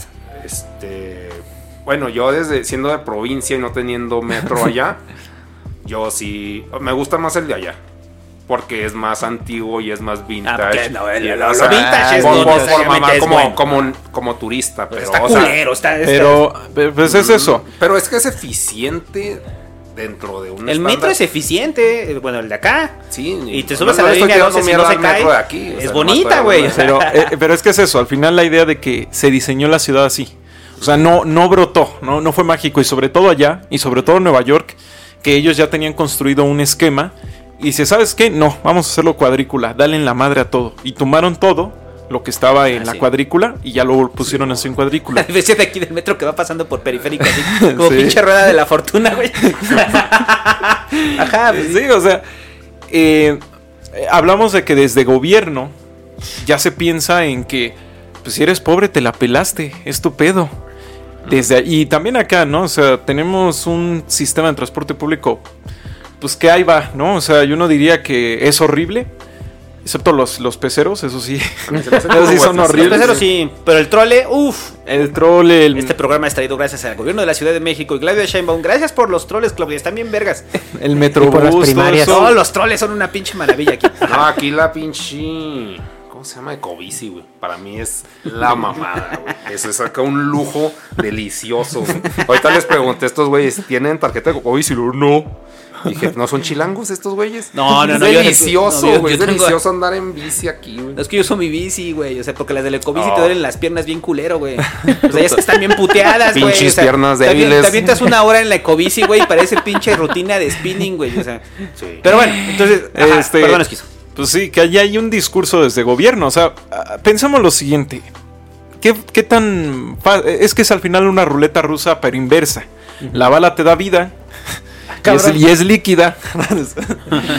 y depende de dónde naces. Es una ruleta rusa en la cual, pues cuando naces... Como el horóscopo. eh, el lugar donde naces va a definir un montononal de cosas de cómo va a ser tu vida futuro. Entonces sí, cuando, cuando tuviste hasta cierto punto algo de suerte, por decirlo de un modo, pues es fácil decir, ah, güey, la pobreza nos la pela, o sea, tú échale ganas. Es fácil. Y yo lo digo en el sentido, pero ahí siempre me responden, ah, pues es que pura pinche gente huevona y todo eso. Yo, los- yo les digo, vete al campo. Conoce cinco campesinos. Esos güeyes tienen las manos que parecen guante de cuero. Y trabajan desde las 6 de la madrugada, de eso de las 4 de la tarde. Sin pedos, diario. Y me vas a decir, ¿esa gente rica? No, ni siquiera. Y muchas veces se quedan en el umbral de la pobreza más baja. El trabajo no es igual a valor en ninguna manera, en ningún lugar. Al menos en este tema así no es. En nuestra economía, pues ya lo vimos. Un güey eh, hace un dibujo culero de un mono, perdónme la grosería, y, le, y lo pone en NFT. Y gracias a que lo hizo en el momento adecuado de la especulación, 15 mil dólares. Oye, con los NFTs del Negas no te vas a meter, ¿eh? No, dijo un mono culero, ¿no? ¿cuánto, está- ¿Cuánto llevan? Eh? ¿Cuánto estaba tu 15 NFT? dólares. ¿Cuánto nomás. lleva tu NFT? ¿Cuánto estaba tu NFT? 15. 20, 15, 20. Cuando recién lo listamos, lo listamos a 20 dólares Ethereum. Ajá. Ahorita se me hace que sí, ya está como en 80, güey. 80 Es que dólares sí, sí subió, subió mucho el O sea, Ethereum. pero bueno, eso va- se va a acabar cuando alguien lo compre, en teoría, ¿no? Sí. Compre el NFT de como- Negas. Soy eh, sacamos, sacamos el primer tiraje de 10 y van como 4 vendidos, güey. Todos los NFT son malos, menos el del Negas. Ese sí. Y se los digo yo. Pero, Pero, a ver, ¿a Se los digo yo que tengo el esquizoluche. A lo que voy es que es una ruleta donde depende lo que tengas a la mano. O sea, la vida, si la vida te da limones, haz limones. Es, es, eso no es un dicho de esperanza, es un dicho cruel, güey. Porque qué tal si no tienen limones. Te la pelas. Y lo No, digo es así. ca- para cada persona los limones son una idea diferente, güey. O sea, es más bien usa los recursos que tienes a tu alcance. Pero si no hay. Pero es que no- lograr- Si no hay. Es que, a ver, es que eso es como. eh, a ver, diferentes, apenas me. me, eh, Y, ahí y el, digo, problema, el problema es la- el emprendedurismo tóxico, güey, porque a lo que dices, o sea, también. No, utiliza- eso está muy espérame, espérame, espérame, espérame, espérame, espérame, El- porque el- utiliza, utiliza los recursos que tienes a la mano. Y, y eso también puede caer mucho en, en hasta autoexplotación, güey, o incluso explotación de, de la gente Sí, que ver, convive sí, contigo. o sea, pero- pero no O sea, vayamos tan- Nos vamos a cosas turbias, güey. Explota recursos que tienes y luego volteas a ver a tus hijas. No, Así, no, mames, güey, o sea... ¿Por qué eres así, que? Sí, porque. Mira, que el digas te diga por qué eres así, que o sea, Sí, o sea. ¡Está cabrón! No, y, y- y Aplausos, también, y también es, o sea, y también es la gente que manda a los niños a vender mazapanes, güey, que manda a los niños a dar lástima. A ver, pero a ver. A- Yo creo que ustedes tienen un ejemplo cercano y ahí quiero apelar al asunto de Chihuahua. Porque ustedes saben que hay, co- o sea, ustedes corrieron con la fortuna de o, talento o formación familiar o creatividad o circunstancia o como le quieran llamar, mera suerte, ¿no? O sea, como le quieran llamar. Pero corrieron con la fortuna de que venir de Chihuahua y de Chihuahua que les vaya bien, o sea, moderadamente bien. Probablemente no son ricos, no son millonarios, güey, pero les va moderadamente Pues que ya, de- ya desde que pasas la carencia de vivienda y la, y la carencia Sí nos calórica. va- Sí, sí nos va bien, güey, Pero, o sea, o sí. comparativamente, comparativamente hablando a la gente de Chihuahua les va bien. Ahora, pensemos en una persona que nace eh, en estas comunidades, lo que hace rato que hablamos en la maquila, estas comunidades que son dependientes de la maquila. Casas donde se construyen donde no tendrían que haber sido construidas, en medio del pinche desierto. Gente que nace para servir a la maquila, para vivir a la maquila. Y lo único que tienen alrededor, bien lo que decía el esquizo, o sea, te da este limones. ¿Qué limones? Vivo en medio del desierto. No tengo acceso a una educación deficiente, no tengo acceso a una educación superior. Y lo único que me queda, dadas las circunstancias familiares en las cuales no alcanza el varo, es vender mi fuerza de mano a una maquila. Entonces, eh, la gente que, que no, que se encuentra en situaciones inhóspitas, o sea, que sobre todo, y por eso cito el ejemplo de Chihuahua, bueno, o de Juárez sobre todo. O sea, es gente que se enfrenta a un mundo en el cual va a llegar un pendejo y le va a decir, si no quieres echarle ganas, si no eres rico, es por tu pedo. Y entonces el morro sale, güey, y ve que su jefa no está porque está trabajando en la maquila y ve todo la pinche árido del terreno y dice, ¿y de dónde, güey? ¿Qué verga hago? Y entonces llega el pinche crimen organizado. Entonces cuando llega el crimen organizado le dice, ah, y aquí te vas a hacer con 15 mil varos, güey, al mes, no hay pedo, jálate para Sí, acá, eso morro". es un limón. El Ese- crimen organizado es un Ahí está limón, tu es limón. un recurso. Ahí está tu pinche limón, cabrón. Pero entonces, el rollo es, eh, cuando, cuando hablamos de pobreza, hay que hablar que la pobreza no solamente eh, es una condición, es un fenómeno, es un fenómeno multifactorial de tanto circunstancias geográficas, sociales, políticas, económicas y hasta propiciamente familiares, güey. Sí, o sea, que, se- en las cuales se ha heredado pobreza durante décadas. Principalmente económico. Y ese es el punto. Me es lo que es divertidísimo que cuando se habla de pobreza, se habla como si tuviera causas netamente sociales. Ajá. Cuando es un fenómeno económico. O sea, imagínate, Hecha, te, te sale. Tienes dolor en los juanetes. Es un problema médico. Y alguien te empieza a hablar sobre tu psicología. Así de, es que, Hecha, estás muy tenso, te noto raro. ¿Qué? Y tú vas a decirle, ¿qué tiene que ver? No, pues es que si te relajaras se te quitan los juanetes. No, güey, así no funciona. Socialmente, claro que hay una gran importancia en eso, pero es que es como cuando la gente dice, ay, güey, es que hay mucho crimen, yo creo que con educación se soluciona. Pero educación es una palabrita mágica, es como un ungüento.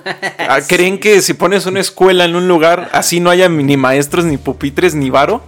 Ya por eso, ya, ya todos son buenos. No, per- perdón que te interrumpa, Esquizo. Eso es lo que pasa mucho en el voluntarismo de, de la clase media, cuando dice, "Es que ¿sabes qué les hace falta? Educación. Hay que llevarles educación. Y de repente llegan a la comunidad más aislada en Chiapas, güey. Güey, no hay ni pinches quises, cabrón. O No, sea, yo, yo, yo no, estudié en una escuela rural un rato. ¿Por qué? Porque cosas, luego les cuento. Pero era, éramos 20 morros y los seis turnos, los seis grados, primero, segundo, tercero, juntos en un solo salón con un profesor. Y no, no sé ni cómo le hacíamos. güey. Eh, no, las escuelas rurales mezclen de, de todas las edades. El plan de estudios lo va adaptando el propio profe, ¿no? Es casi, Pero casi homeschooling, güey. El, el pedo de las. Y peor, de güey. las- en, el- en la- en tu casa hay baño, Bueno, güey. pero eso O sea, se le en esas de- no. El ungüento, güey. El ungüento de la educación, güey. La educación como mito también. Pero bueno, ajá. Ajá, y les vale madres, porque luego cuando la educación tiene problemas presupuestales, nadie supo, nadie vio. Pero eh, finalmente, toda esta idea de la pobreza es económico. Es lo que decía, la riqueza, si, si hoy, tiene, hoy México tiene petróleo y nos va de la chingada, ¿por qué? Porque el petróleo está quedándose atrás. Lo sabemos. O sea, sigue siendo un activo muy importante, pero el año pasado... Por la OPEP, que no quiere tampoco bajar los pinches precios. Justamente. Pero ese es el, justamente ese es el punto. Es una idea de mercado. El valor, la riqueza, la pobreza es una cuestión muy atada a un mercado que no es libre. Y pues, de aquí a que llegue a serlo, pues mira, yo creo que primero vuelan los puercos, ¿no? Porque para que sea libre, pues los seres humanos tienen que decir, güey, ¿sabes qué? Voy a ser justo. Yo no quiero más de lo que pueda merecer. Nada, nada. pues. O sea, Em, si tú naces rodeado de petróleo ahorita, si tú encuentras un pozo de petróleo en tu casa ahorita, ya no es como antes en las clásicas películas gringas del que, ay, hallé petróleo y, güey, me volví millo- multimegamillonario. No, incluso puede que hasta tengas pedos para sacar eso, para monetizarlo. Ahora, este, lo veamos más simple. Cuando la- esas personas que empezaron a minar Bitcoin por ahí de 2013, 2014, por curiosidad, ahorita tienen un chingo de dinero. ¿Y eso qué tiene que ver con esforzarte? ¿Eso qué tiene que ver con tu mentalidad de si quieres o no quieres, hinche hecha? Hay muchas, sí, o sea, hay, hay- hay muchas cosas que son también turbos circunstanciales. Hola, espero te esté gustando el episodio de hoy. Esta pausa es solo para recordarte que vamos a estar el 18 de diciembre en Tijuana dando nuestro show de stand-up y grabando un episodio especial en vivo para el S Podcast. Vas a tener toda la información en la descripción y esperamos verte ahí. Eh, y mira, y por ejemplo, y eso también responde, eh, que es eh, pues un comentario, o sea, de, de lo mismo de por qué la gente romantiza tanto pues el juego económico, ¿no? Y por qué tanto es esta admiración a los, a los ricos y a los multimillonarios. Y, y por qué también hay tanta reticencia a las personas que, o sea, traen todo lo que, lo que están platicando ustedes ahorita, que pues es un cambio económico, es un cambio donde pues hay gente que pues nace con, con piso de tierra, ¿no? O sea, dices tú, ¿y qué haces con un piso, Piso de de- tierra? sí. O sea, mínimo ya el tener drenaje es un privilegio que muchos damos por sentado y no, no lo entendemos, no tenemos la capacidad de dimensionarlo. Pero lo que, lo que decían, eh, y este, esto lo dijo Peterson, ¿no? Que antes de volver, antes de dar el viejazo, que Antes de pejear. Así antes de pejear, güey. Pobrecito. Eh, pero es lo que decía que la gente eh, tenía ese, esa relación con los ricos y con los intelectuales, entre comillas, porque ellos creen que el juego eh, económico lo puedes jugar porque es que te sacas la lotería, es que estés en el momento correcto, en el lugar correcto, es de repente te puedes volver millonario. O sea, si inventas un spinner, te vas a volver millonario, si inventas un, un Angry Birds, te vas a volver millonario, ¿no? ¿Te acuerdas de un Pero Hay un capítulo de Los Simpsons donde Homero tiene problemas económicos, que no tiene varo, y de repente sueña que está con unos ejecutivos y le dicen, Ah, la felicidades, señor Simpson. spinner. Ajá. Bueno, ¿Qué es esa Felicidades, señor Simpson. Ha inventado algo que solamente es ingenioso, cada un americano tiene uno y cabe en la palma de su mano. Sí, pero ¿qué es? Y Homero está con el rollo de ¿qué es? ¿Qué es? ¿Qué es? Y que se despierta y que no sabe qué verga inventó, ¿no? Es eso, es- Ajá. esa es la aspiración de que en algún momento tú la puedas armar. Ajá. Entonces yo creo que ya después de tantos años de mercado, ya tendríamos la capacidad de darnos cuenta o de cuestionarnos de que pues, no lo vamos a lograr y que ha pasado generaciones de nuestros padres, de nuestros abuelos que no lo lograron. Entonces, ¿qué quiere decir? Pues que es una gran mentira. Pero ¿sabes qué es lo preocupante? Y que creo que eso es como eh, parte de saludos al Rosarín. Que parte importante de desmitificar a estos culeros como el Master Muñoz es que si hay un porcentaje de la gente que se está empezando, a- si bien no a verle como la raíz este, económica a la pobreza, sí se están empezando a cuestionar el mito, o sea, el mito de, de- de salir de la pobreza. Simón. O sea, y, y- y creo que es a veces termina en la sabiduría popular o en el conocimiento popular, en la cual la señora dice, pues yo le trabajo, le trabajo, le trabajo y sigo jodida. Y todo el tiempo he estado jodido y todo el tiempo estamos jodidos. Hay algo en esa señora que sin necesidad de hacer un enorme análisis de, de se- se- se- se- sesudo de la situación internacional y nacional, simplemente dice, no, güey, me va mal. me va de la verga, somos pobres, no me alcanza el dinero. Entonces, el problema es que hay dos fuerzas. Mientras hay una fuerza que está, está empezando a cuestionar el por qué hay un. por qué son pobres. Hay otra fuerza encaminada por el mercado a convencer a los pobres que no son pobres. Son clase media en transición o clase media con aspiraciones de ricos. Y creo que esa es la fuerza que es la más normalizadora y es la que en general causa repudio. O sea, es la que vemos en nuestra vida cotidiana, ¿no? O sea, por eso daba el dato de la clase media. Porque muchos de los que nos están escuchando que se consideran clase media, ah, métanse el artículo, o sea, para la banda que nos está escuchando, ¿no? Métanse el artículo. Se van a dar cuenta del porcentaje de familias que se consideran clase media y no lo son. La clase media en México es una ilusión.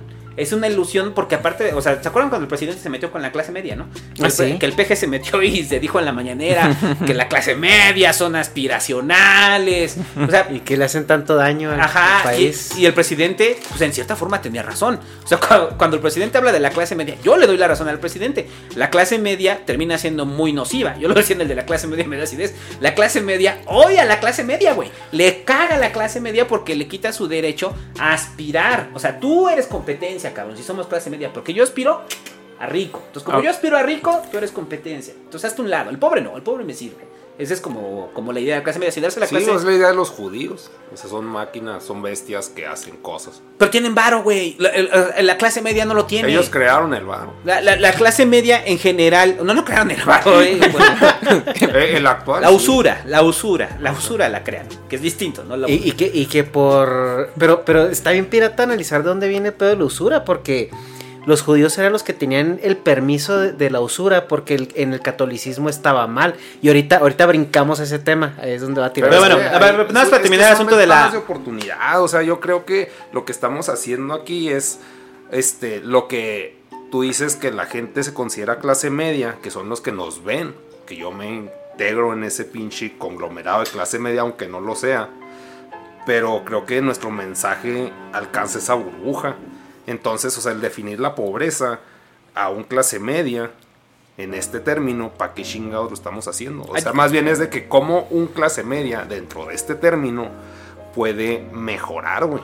O sea, creo que eso sería más útil y más pragmático que estar hablando de por qué este, el pobre es pobre y que el contexto social y que en otros países la chingada. O sea, vamos a situarnos en México, güey, y nosotros, o sea, que es nuestro público, que tiene acceso a internet, que probablemente están en un celular así valiendo verga en su cama, este, mientras este, sus papás están trabajando para que ese güey esté valiendo verga en la cama. ¿Qué pueden hacer ellos, güey?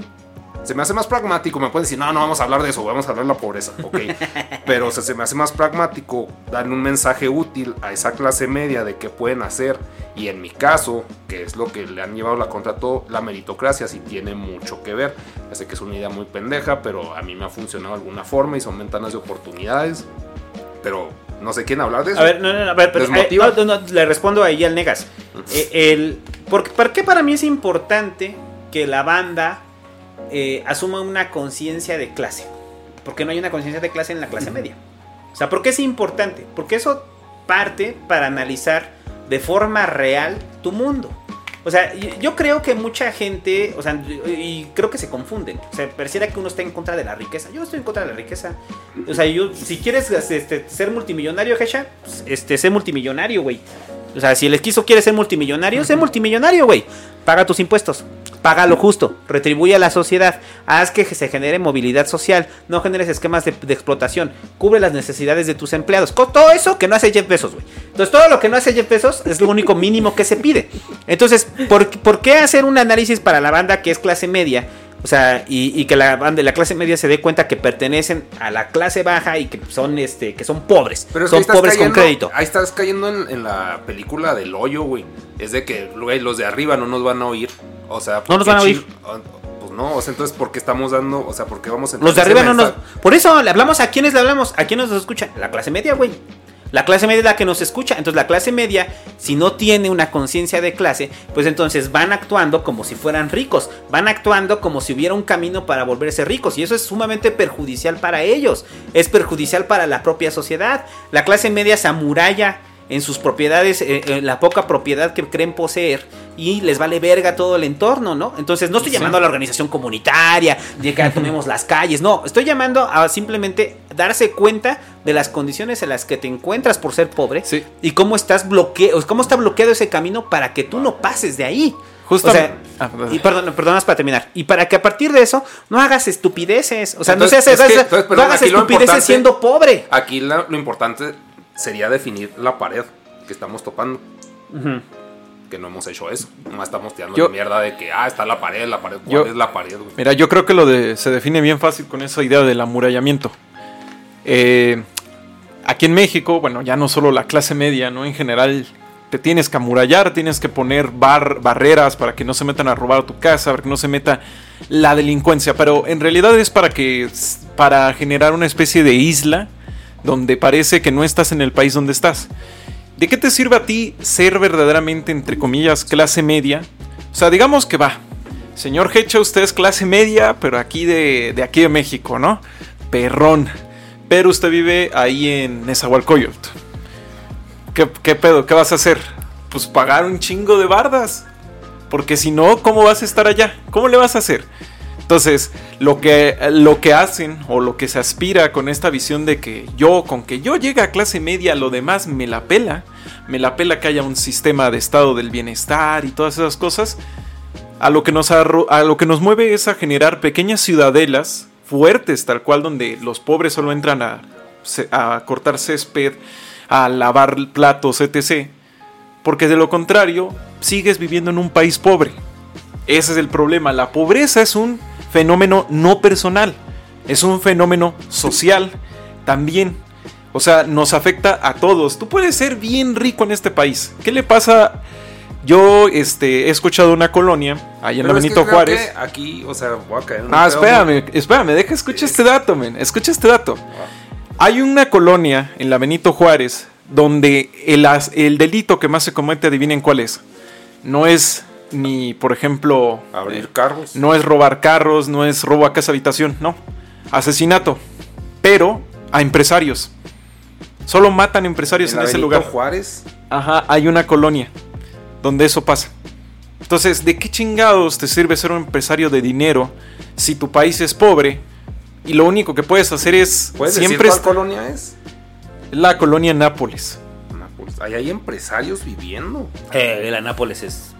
O sea, es fancy. A nivel clase media. Porque si eres un empresario No, que vive en Nápoles. Sí, hay partes de la clase media alta en. Sí. Media No creo que lleguen al nivel de ricos, llegan al nivel de no. clase media alta, ¿no? Ahí ese es el, el- el asalto de mayor impacto que hay, o sea, el que más se da.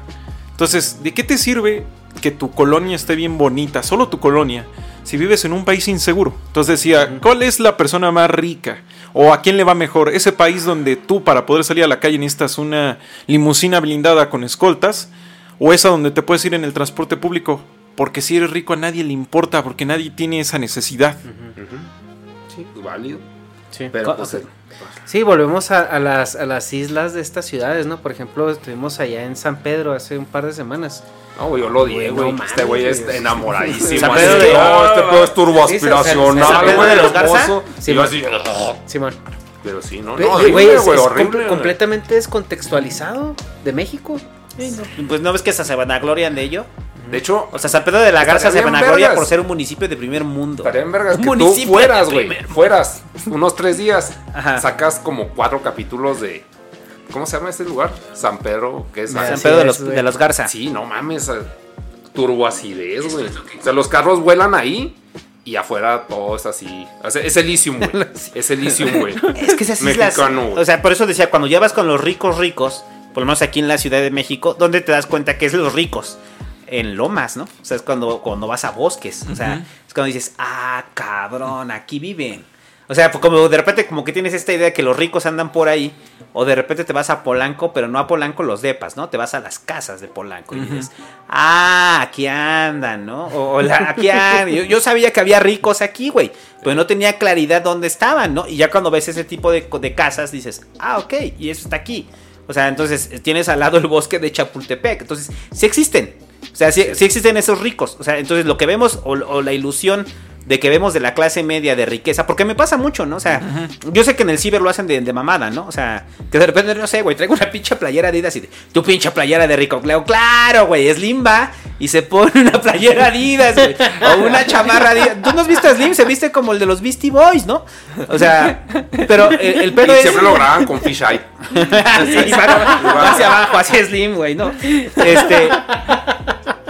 Pero es como. El, el rollo es que tenemos muy mal entendidos. Y, por- y respondiendo a la pregunta inicial del Negas. O sea, ¿por qué sirve esto, güey? Sirve precisamente para que la gente se dé cuenta de su realidad. Y se dan cuenta de su realidad. Y eso les permita generar un margen de acción. ¿Cuál es la pared, güey? Esa la pared que, que, que la gente no va a poder pasar. Sí, la, la en, o sea, en el espectro clase media que estamos abarcando, ¿cuál es la pared que sigue a superar?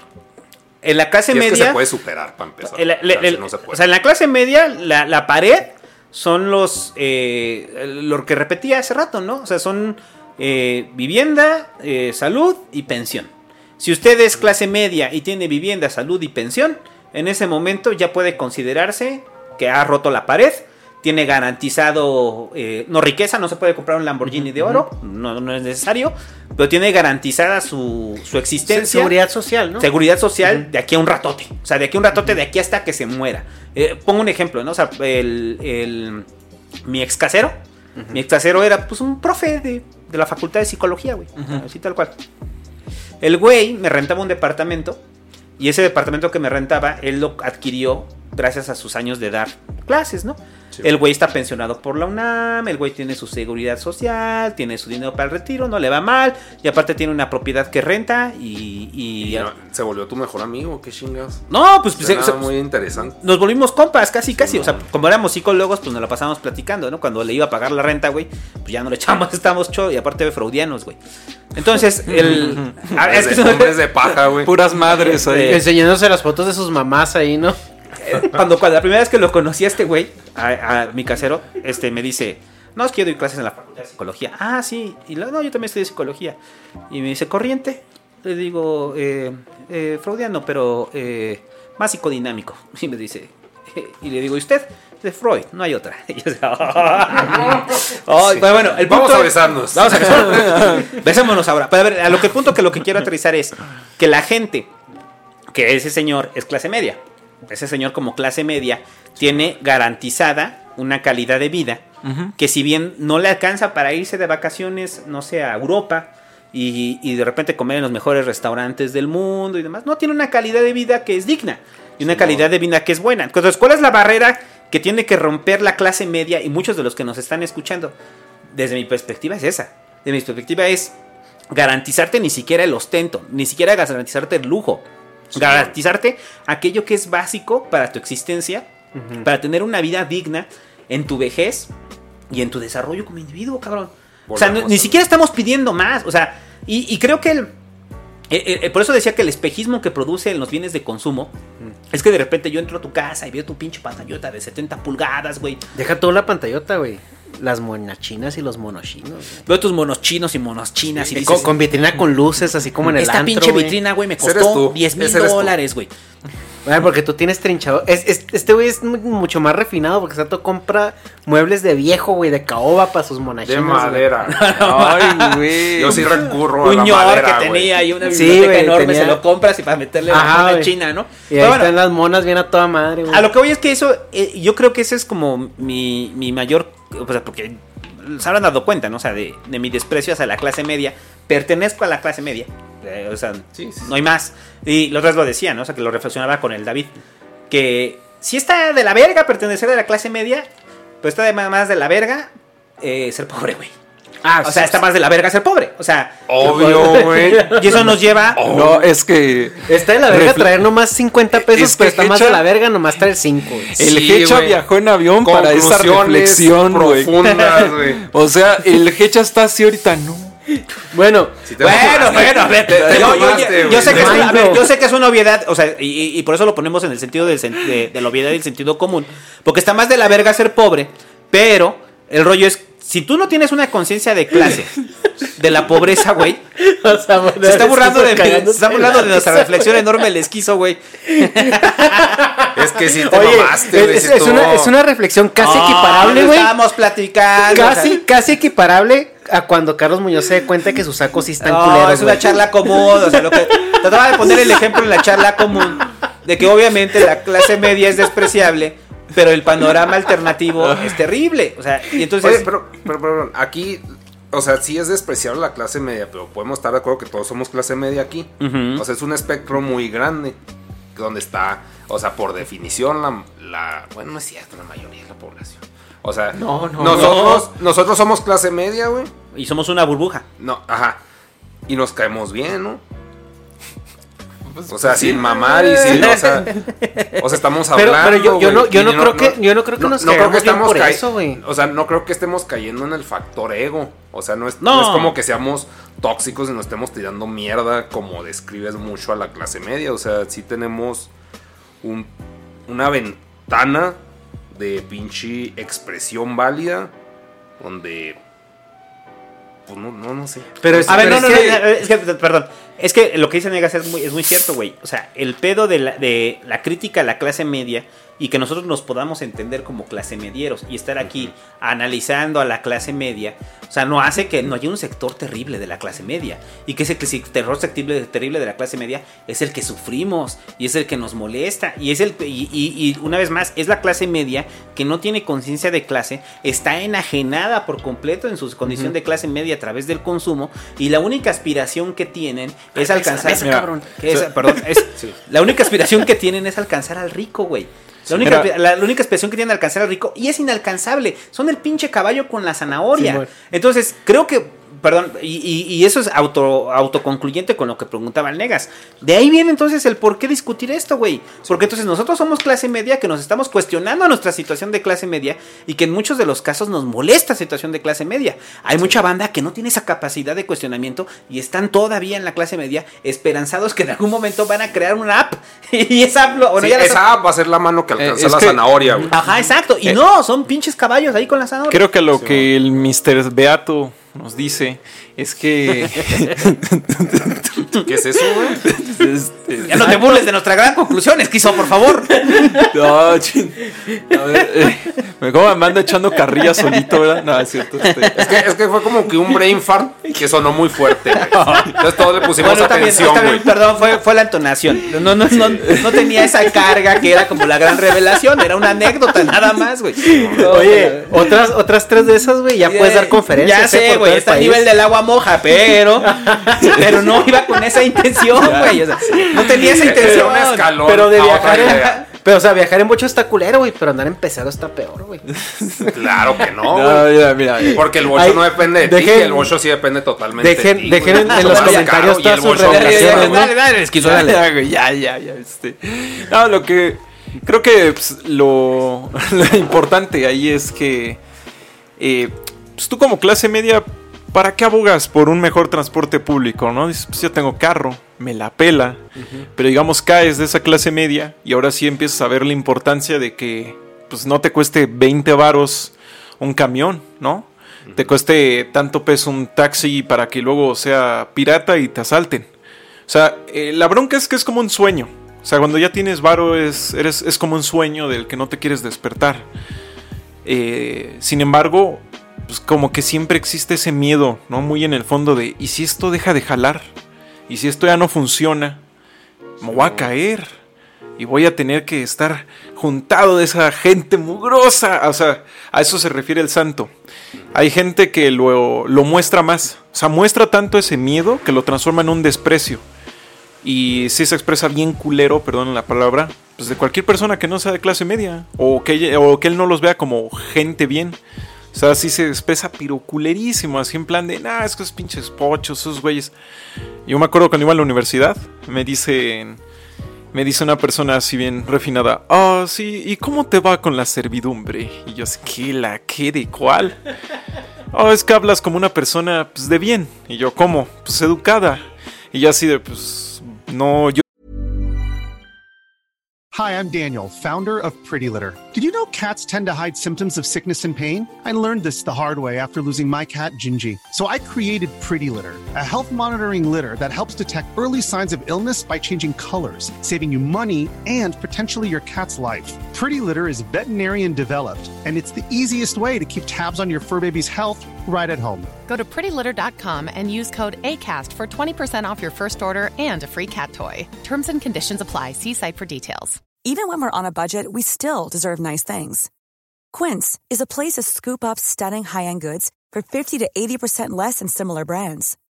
They have buttery soft cashmere sweaters starting at $50, luxurious Italian leather bags, and so much more. Plus, Quince only works with factories that use safe, ethical, and responsible manufacturing. Get the high-end goods you'll love without the high price tag with Quince. Go to quince.com slash style for free shipping and 365-day returns. Hi, I'm Daniel, founder of Pretty Litter. Cats and cat owners deserve better than any old-fashioned litter. That's why I teamed up with scientists and veterinarians to create Pretty Litter. Its innovative crystal formula has superior odor control and weighs up to 80% less than clay litter. Pretty Litter even monitors health by changing colors to help detect early signs of potential illness. It's the world's smartest kitty litter. Go to prettylitter.com and use code ACAST for 20% off your first order and a free cat toy. Terms and conditions apply. See site for details. Yo dinero no tengo. ¿Cómo es posible que alguien educado no tenga dinero? O sea, es esa idea de. Le va a reventar No el yato so- al santo, güey. de, de bien. Te hubieras dado un cabezazo, No, güey, Perdón, se me pero sale, es que- eso me no sale el sé, barrio. ¿verdad? A mí un lo que se me cabezazo hace- soluciona todo. A mí lo que se me hace güey. más pragmático es como que detectar, o sea, Ah, estaba a- a chaparro, no podía. O sea, como que nuestro alcance, a lo más que llegamos, creo yo, lo que podemos influir para empezar es en otra persona. O sea, nosotros estamos llegando a varias personas por los medios que nosotros no creamos, que es el pinche, bueno, en este caso yo pienso YouTube. Estás dejando. Y estamos dándole un mensaje, pero, o sea, ayudar directamente a una persona que tú detectas que está en un estrato más bajo que el tuyo es muy útil. El peor es hacerle entender de las herramientas que no tiene alcance, cómo usarlas. Es como si, vamos a analogías de Minecraft, si ese güey siempre ha picado piedra con madera, le dices, pues, puedes hacer un pico de piedra, güey. A la verga, güey. o sea, no va a ser el pico de diamante, güey, ni le vas a, o sea, pero estás mejorando su pinche, sus condiciones y le puedes dar la piedra para que cree sus pinches picos. Que, o sea, aquí lo vamos a definir como, la piedra es dinero, todo es dinero. O sea, bueno, piedra ¿La no como, piedra? no como droga. Sí, piedra la piedra. La piedra, qué rico. De hecho, déjame, le doy un toque. Pero, o sea, el punto es de que, o sea, tienes como que destinar recursos y si es un riesgo de que se le suba el, el efecto de- del beneficio inmediato, que son los nuevos ricos, la definición de nuevos ricos en la música, que se van a las drogas y van a la verga, porque no saben cómo administrar los recursos que se les están dando. Pero, o sea, como que es un riesgo y yo creo que, o sea, lo más inmediato y lo más pragmático que se me ocurre es tratar de, como que educar mínimo a una persona, güey. O sea, ahorita lo estamos tratando de hacer a unas pinches masas y, y, o sea, y no le estamos dando ningún recurso, pero si tienes el acceso a un recurso, como que decirle, güey, esto se usa así, y es lo que dice pinche Jesús. Ya voy a caer en Peterson, güey. Yo no quiero, o sea, me caga Jesús, güey, no existe, no existió, pero, o sea, el punto es de que, o sea, tienes que enseñarlo a pescar, güey. y para pescar le tienes que dar la caña, güey. No es de que, oh, mete las manos, güey, y pescas, güey. O sea, tú sabes usar la caña, entonces le vas a dar la pinche caña, le vas a- te la tienes, o sea, es un recurso que tú vas a, a desechar, no, no, vas a, a donar, güey.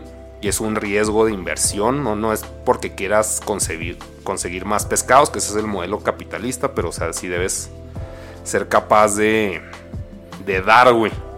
Y es un riesgo y ese güey se puede hacer el mejor pescador y decir yo soy el más vergas y nadie me enseñó y la chingada, que me ha pasado, pero, o sea, si es, no sé, es lo que se me ocurre y es lo que se me ha ocurrido. Si tienen una idea mejor, díganmela. O sea, en un alcance más próximo. Pues es que yo, yo creo que estarían chidos los cursos como el del Master Muñoz. Si el curso fuera para aprender algo en vez de para motivarte. Motivación ya tengo, güey. Me duele el estómago, tengo hambre. ¿Cómo chingado no, no voy a estar motivado, güey? Yo creo, perdón, perdón, yo creo que los cursos de Master Muñoz son para gente que no tiene hambre, güey, que quiere tener hambre. Y ese güey te dice, ten hambre. Y lo, ah, qué verga, debo tener hambre, güey. Como O sea, eso es lo que Como ese güey santo, vende, güey. Diciendo, está mal ser pobre, güey. Yo no Entonces, dije eso. Como que No así lo dijo, güey, así lo dijo. Oh, güey, contextualidad, oh, no. oh, güey, oh, No saques de contexto, esquizo. O sea, si eres más inteligente, güey, puedes meterte a trabajar de mesero donde va a dar los cursos este güey y tomarlos gratis. Ah, ya, ya, No, mientras, mientras te pagan, güey. Esquizo ahora me está regresando la funa, ¿no? es que me funen, esquizo, no. Ah, mira, mira. Yo digo que estarían chidos esos cursos si lo que te enseñaran fueran verdaderas herramientas financieras para generar dinero o para administrarlo. Por ejemplo, la tanda es una herramienta financiera. Que lo Sí, queramos o no, funciona, sirve, está chida. Pero la tanda es una piedrita a comparación de un montón de cosas más que te pueden enseñar. Ciertos tipos de eh, rotaciones de dinero, cajas de ahorro, mil cosas que hay a disposición que uno no necesita un banco para hacerlas. Que suenan muy lógicas cuando te las explican y con las que podrías, pues, va, mira, con, este, con mi dinero pude, bueno, gracias a esta herramienta financiera pude ahorrar lo suficiente para em, comprarme ya sea algo que necesito de unas reformas de mi casa o para invertir en un carrito de esto o lo otro. Pero son cosas que no te las enseñan en esos cursos pedorros. O sea, en esos cursos pedorros. Mm, mm, lo digo porque yo tengo un familiar que era bien fan de ese güey hasta que debatió con Rusarín. Es cuando dices la, de, de la necesidad del rosarín, güey. o sea, Sí, o sea. eh, y veía sus cursos, lo leía y decía. Y yo le decía, y bueno, ¿y qué aprendiste? O sea, ¿qué, qué- A qué- sentirme le sacaste, mejor güey? con lo que soy.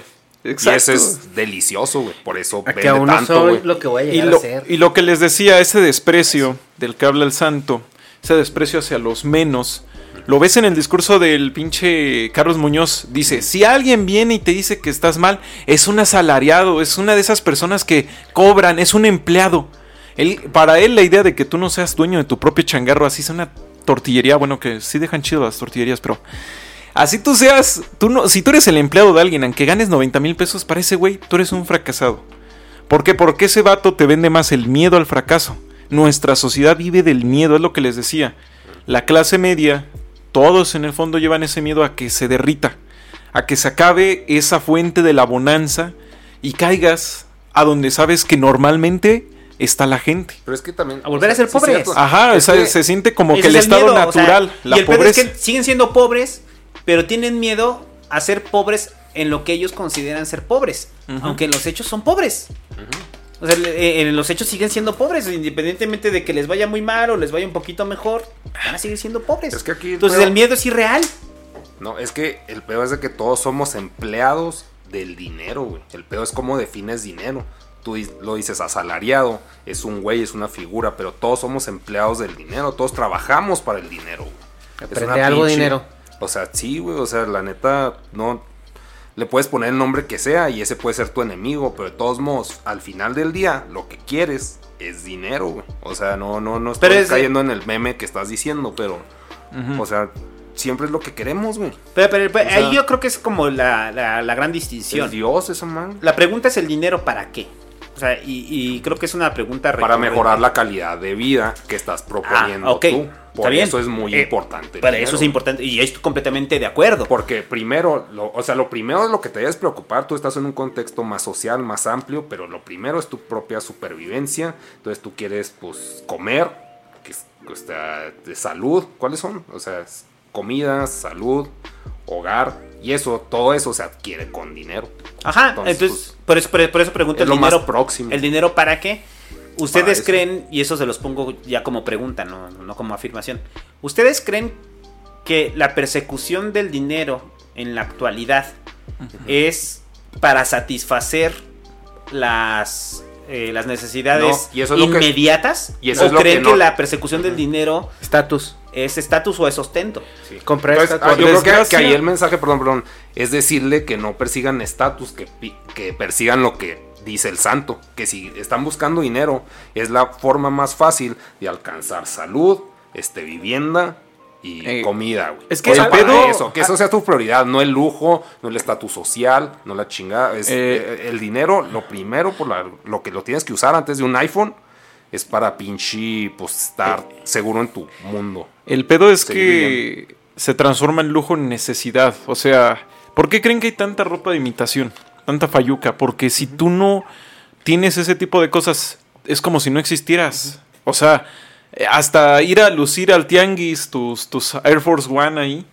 Este, hasta para eso, o sea, si no, es no existir socialmente, no tener es no existir. no tener la capacidad de, ah, pues es que fui a ver, a- fui al cine, fui a este lugar, compré esto, lo otro. Te sientes como un, Sí, un cierto, verdadero marginado. O sea, es, te sientes O como sea, verdaderamente pero hay que fracasado. establecer que en este sistema, la o sea, el estatus es una necesidad, así como lo es comer, que este, la vivienda. Es una Eh, necesidad construida. Sí, es, que, es eh, construida, que se puede pero, demoler. pero el peor es de que no, se puede demoler, pero no estamos al grado de poderla demoler. No, pues es- Simplemente que es algo, os- otro factor que se No, va a añadir. a lo que ves que los individuos- hay que regularlo. O sea, no puedes primero crear un iPhone antes que pagar la renta. Eh, Los, los individuos yo creo que lo pueden demoler.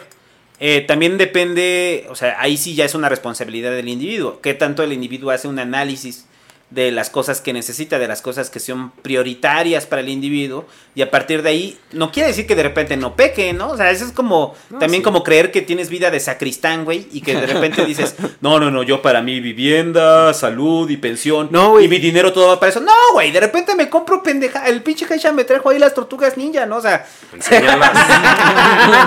y dices, ah, sí, puto santo de mierda, güey. Y tu pinche pensión. Que, que- que el santo No, no, va, pero, o sea, las va a que, que estás violar mamando, ahorita. que son cosas innecesarias. Y ahí están tus putos monos de plástico. el, güey. el- el santo, el santo No, los no, va a no, tú ahorita ya para los de Patreon las y, otras y no, no, miembros. no, de- a ver, no, no, no, pero a lo que voy es. Y ese es un pedo de RP, güey, totalmente, güey. pero a lo Es que un voy- factor de credibilidad. Es que no quiere decir, o sea, porque pareciera que entonces les estamos enseñando el camino del sacristán. Y el camino del sacristán, güey, hace que no, no, no, a mí el santo me dijo que eso no. Vivienda, así De hecho, ya con el hecho que te llames santo, ya eres Ya el camino del sacristán. Bueno, el ya el camino del santo es, me dijo, el santo me dijo, no, voy a hacer un rechazo de lo que me dice el mercado que consume. No, güey, caemos, caemos y caemos a la menor provocación porque tenemos una maquinaria enorme atrás que nos está diciendo, sí, compre, compre, compre, No, y compre porque es que valga", delicioso, sí, y porque es rico Ajá. y porque de repente lo disfrutas y de repente, yo lo siempre di- digo esto en los podcasts, ¿no? O sea, de que de yo, yo tengo una culpa con mi gusto por la tecnología, güey, me mama la tecnología, me mama, me mama. Pero, y esa es otra raíz de la pobreza entender que mucha de ese gusto por la tecnología viene de la raíz del pinche niño pobre chillón que quería esas cosas y como no las tenía, güey, pues ahora ya de adulto voy y se las compro y le digo, órale, puto, tenga videojuegos que no va a jugar. Órale, ¿qué quiere una tele que no va a ver? Órale, hijo de su puta Oye, madre. santo, no tengas cómprela". hijos, no tengas hijos. Sí, no, pues por eso, yo sé que va a ser Sé así de... tu hijo, güey. ¿Qué quiere? ¿Qué quiere, Sé tu güey? hijo. Órale, se lo, co- se, se lo compro, cabrón. ¿no? Pero o- obviamente eso es todavía más eh, la carga de lo que significa ser pobre. O sea, de lo que significa ser pobre y tener una lógica de, de carencia. Y en esa lógica de carencia quererla suplir ya en tu vida adulta sobre cosas que no necesitas, pero estás supliendo las carencias que tuviste de niño. Y muchos de la banda también actúa así.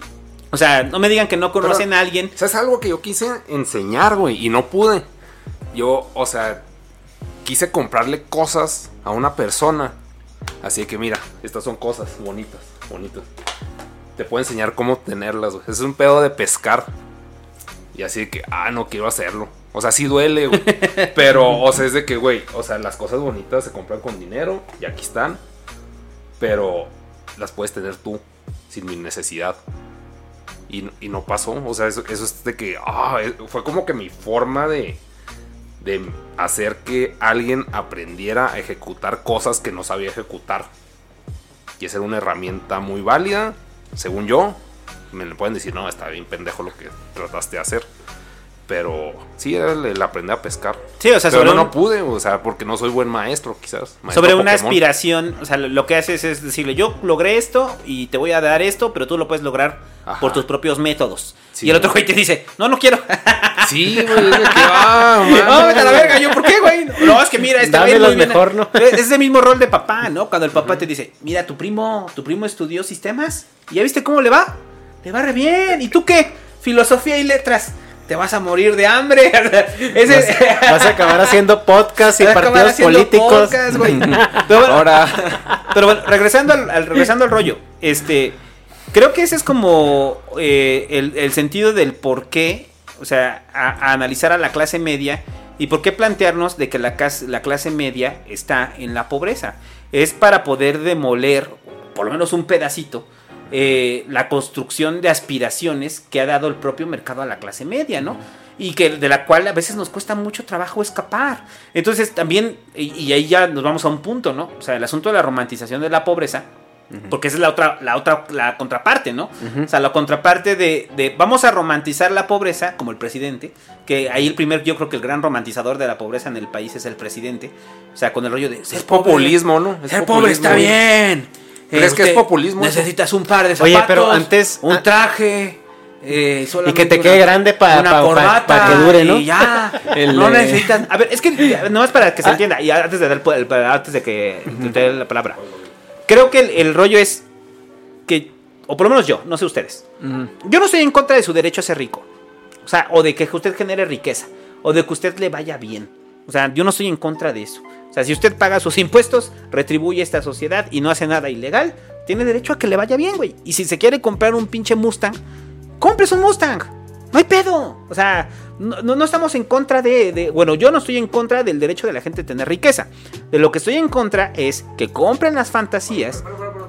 Ahí no se te hace más fácil como persona que en lugar de pinche decirle al güey que se va a comprar un Mustang que le que financie a alguien y no pague sus impuestos con esos, o sea, con lo que iba a pagar de impuestos y se, o sea, ya y beneficia a alguien que sea como dedazo, güey, que Sí, apadrine a filantropía. alguien.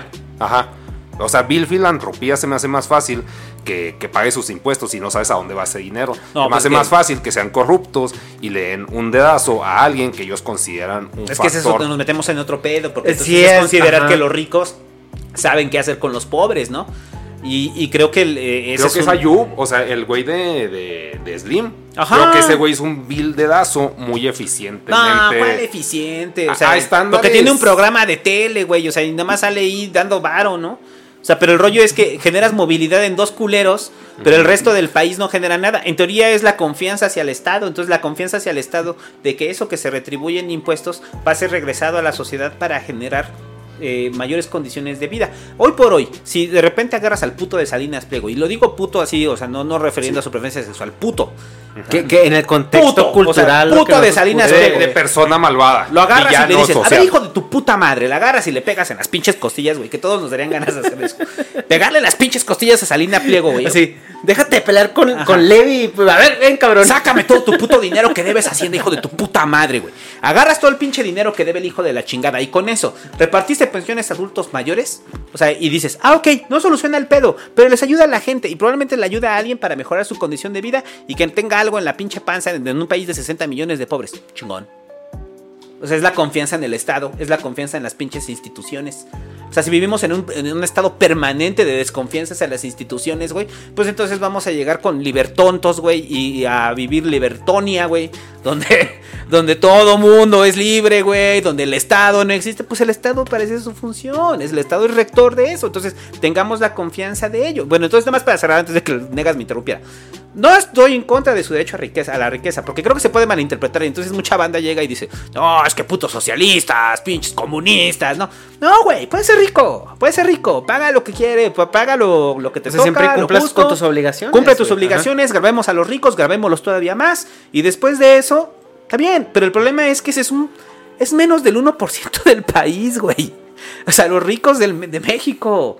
O sea, el, el- porcentaje de la clase media y, la- y los pobres que se creen clase media están preocupados por el menos del 1% del país, güey. Porque no les vayan a quitar su dinero, güey. Y la clase media yo creo que es un sinónimo de ello. Entonces, es, es, muy, es muy hiriente para mí eh, ver que en un país profundamente pobre y profundamente desigual haya clases sociales, sobre todo eh, cimentadas en la clase media, que defiendan la acumulación, que defiendan eh, la, la acumulación obscena, o sea, que defiendan a los ricos y que defiendan, eh, o sea, que defiendan la, la meritocracia como esta forma de, de yo ya la hice, ustedes no, chinguense.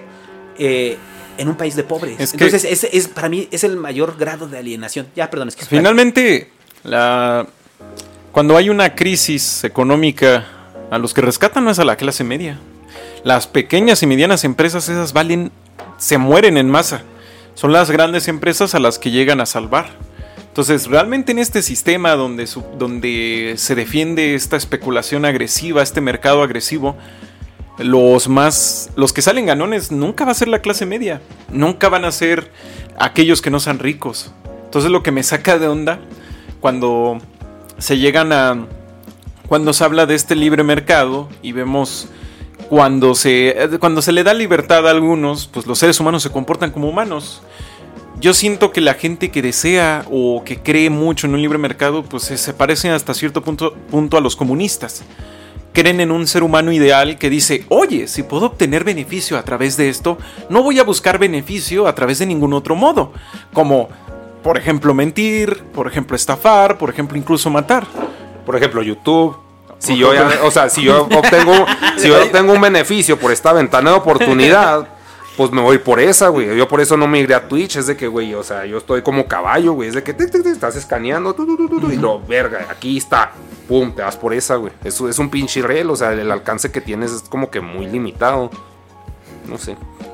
Ya, era todo. ¿Qué, Hecha? No.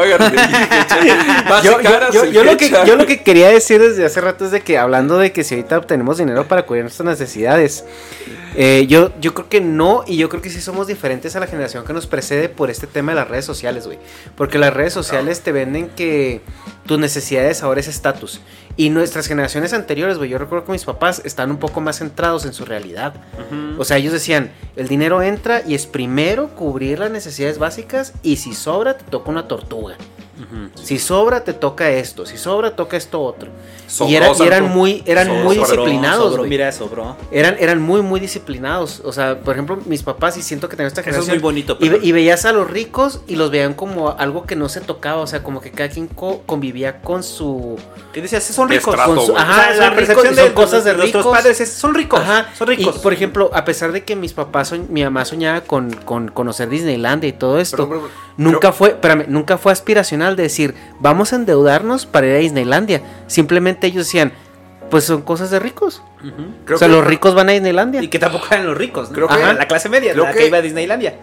O sea, el hecho que hayamos podido convivir con Rosarín, persona a persona, güey, si rompimos esa barrera.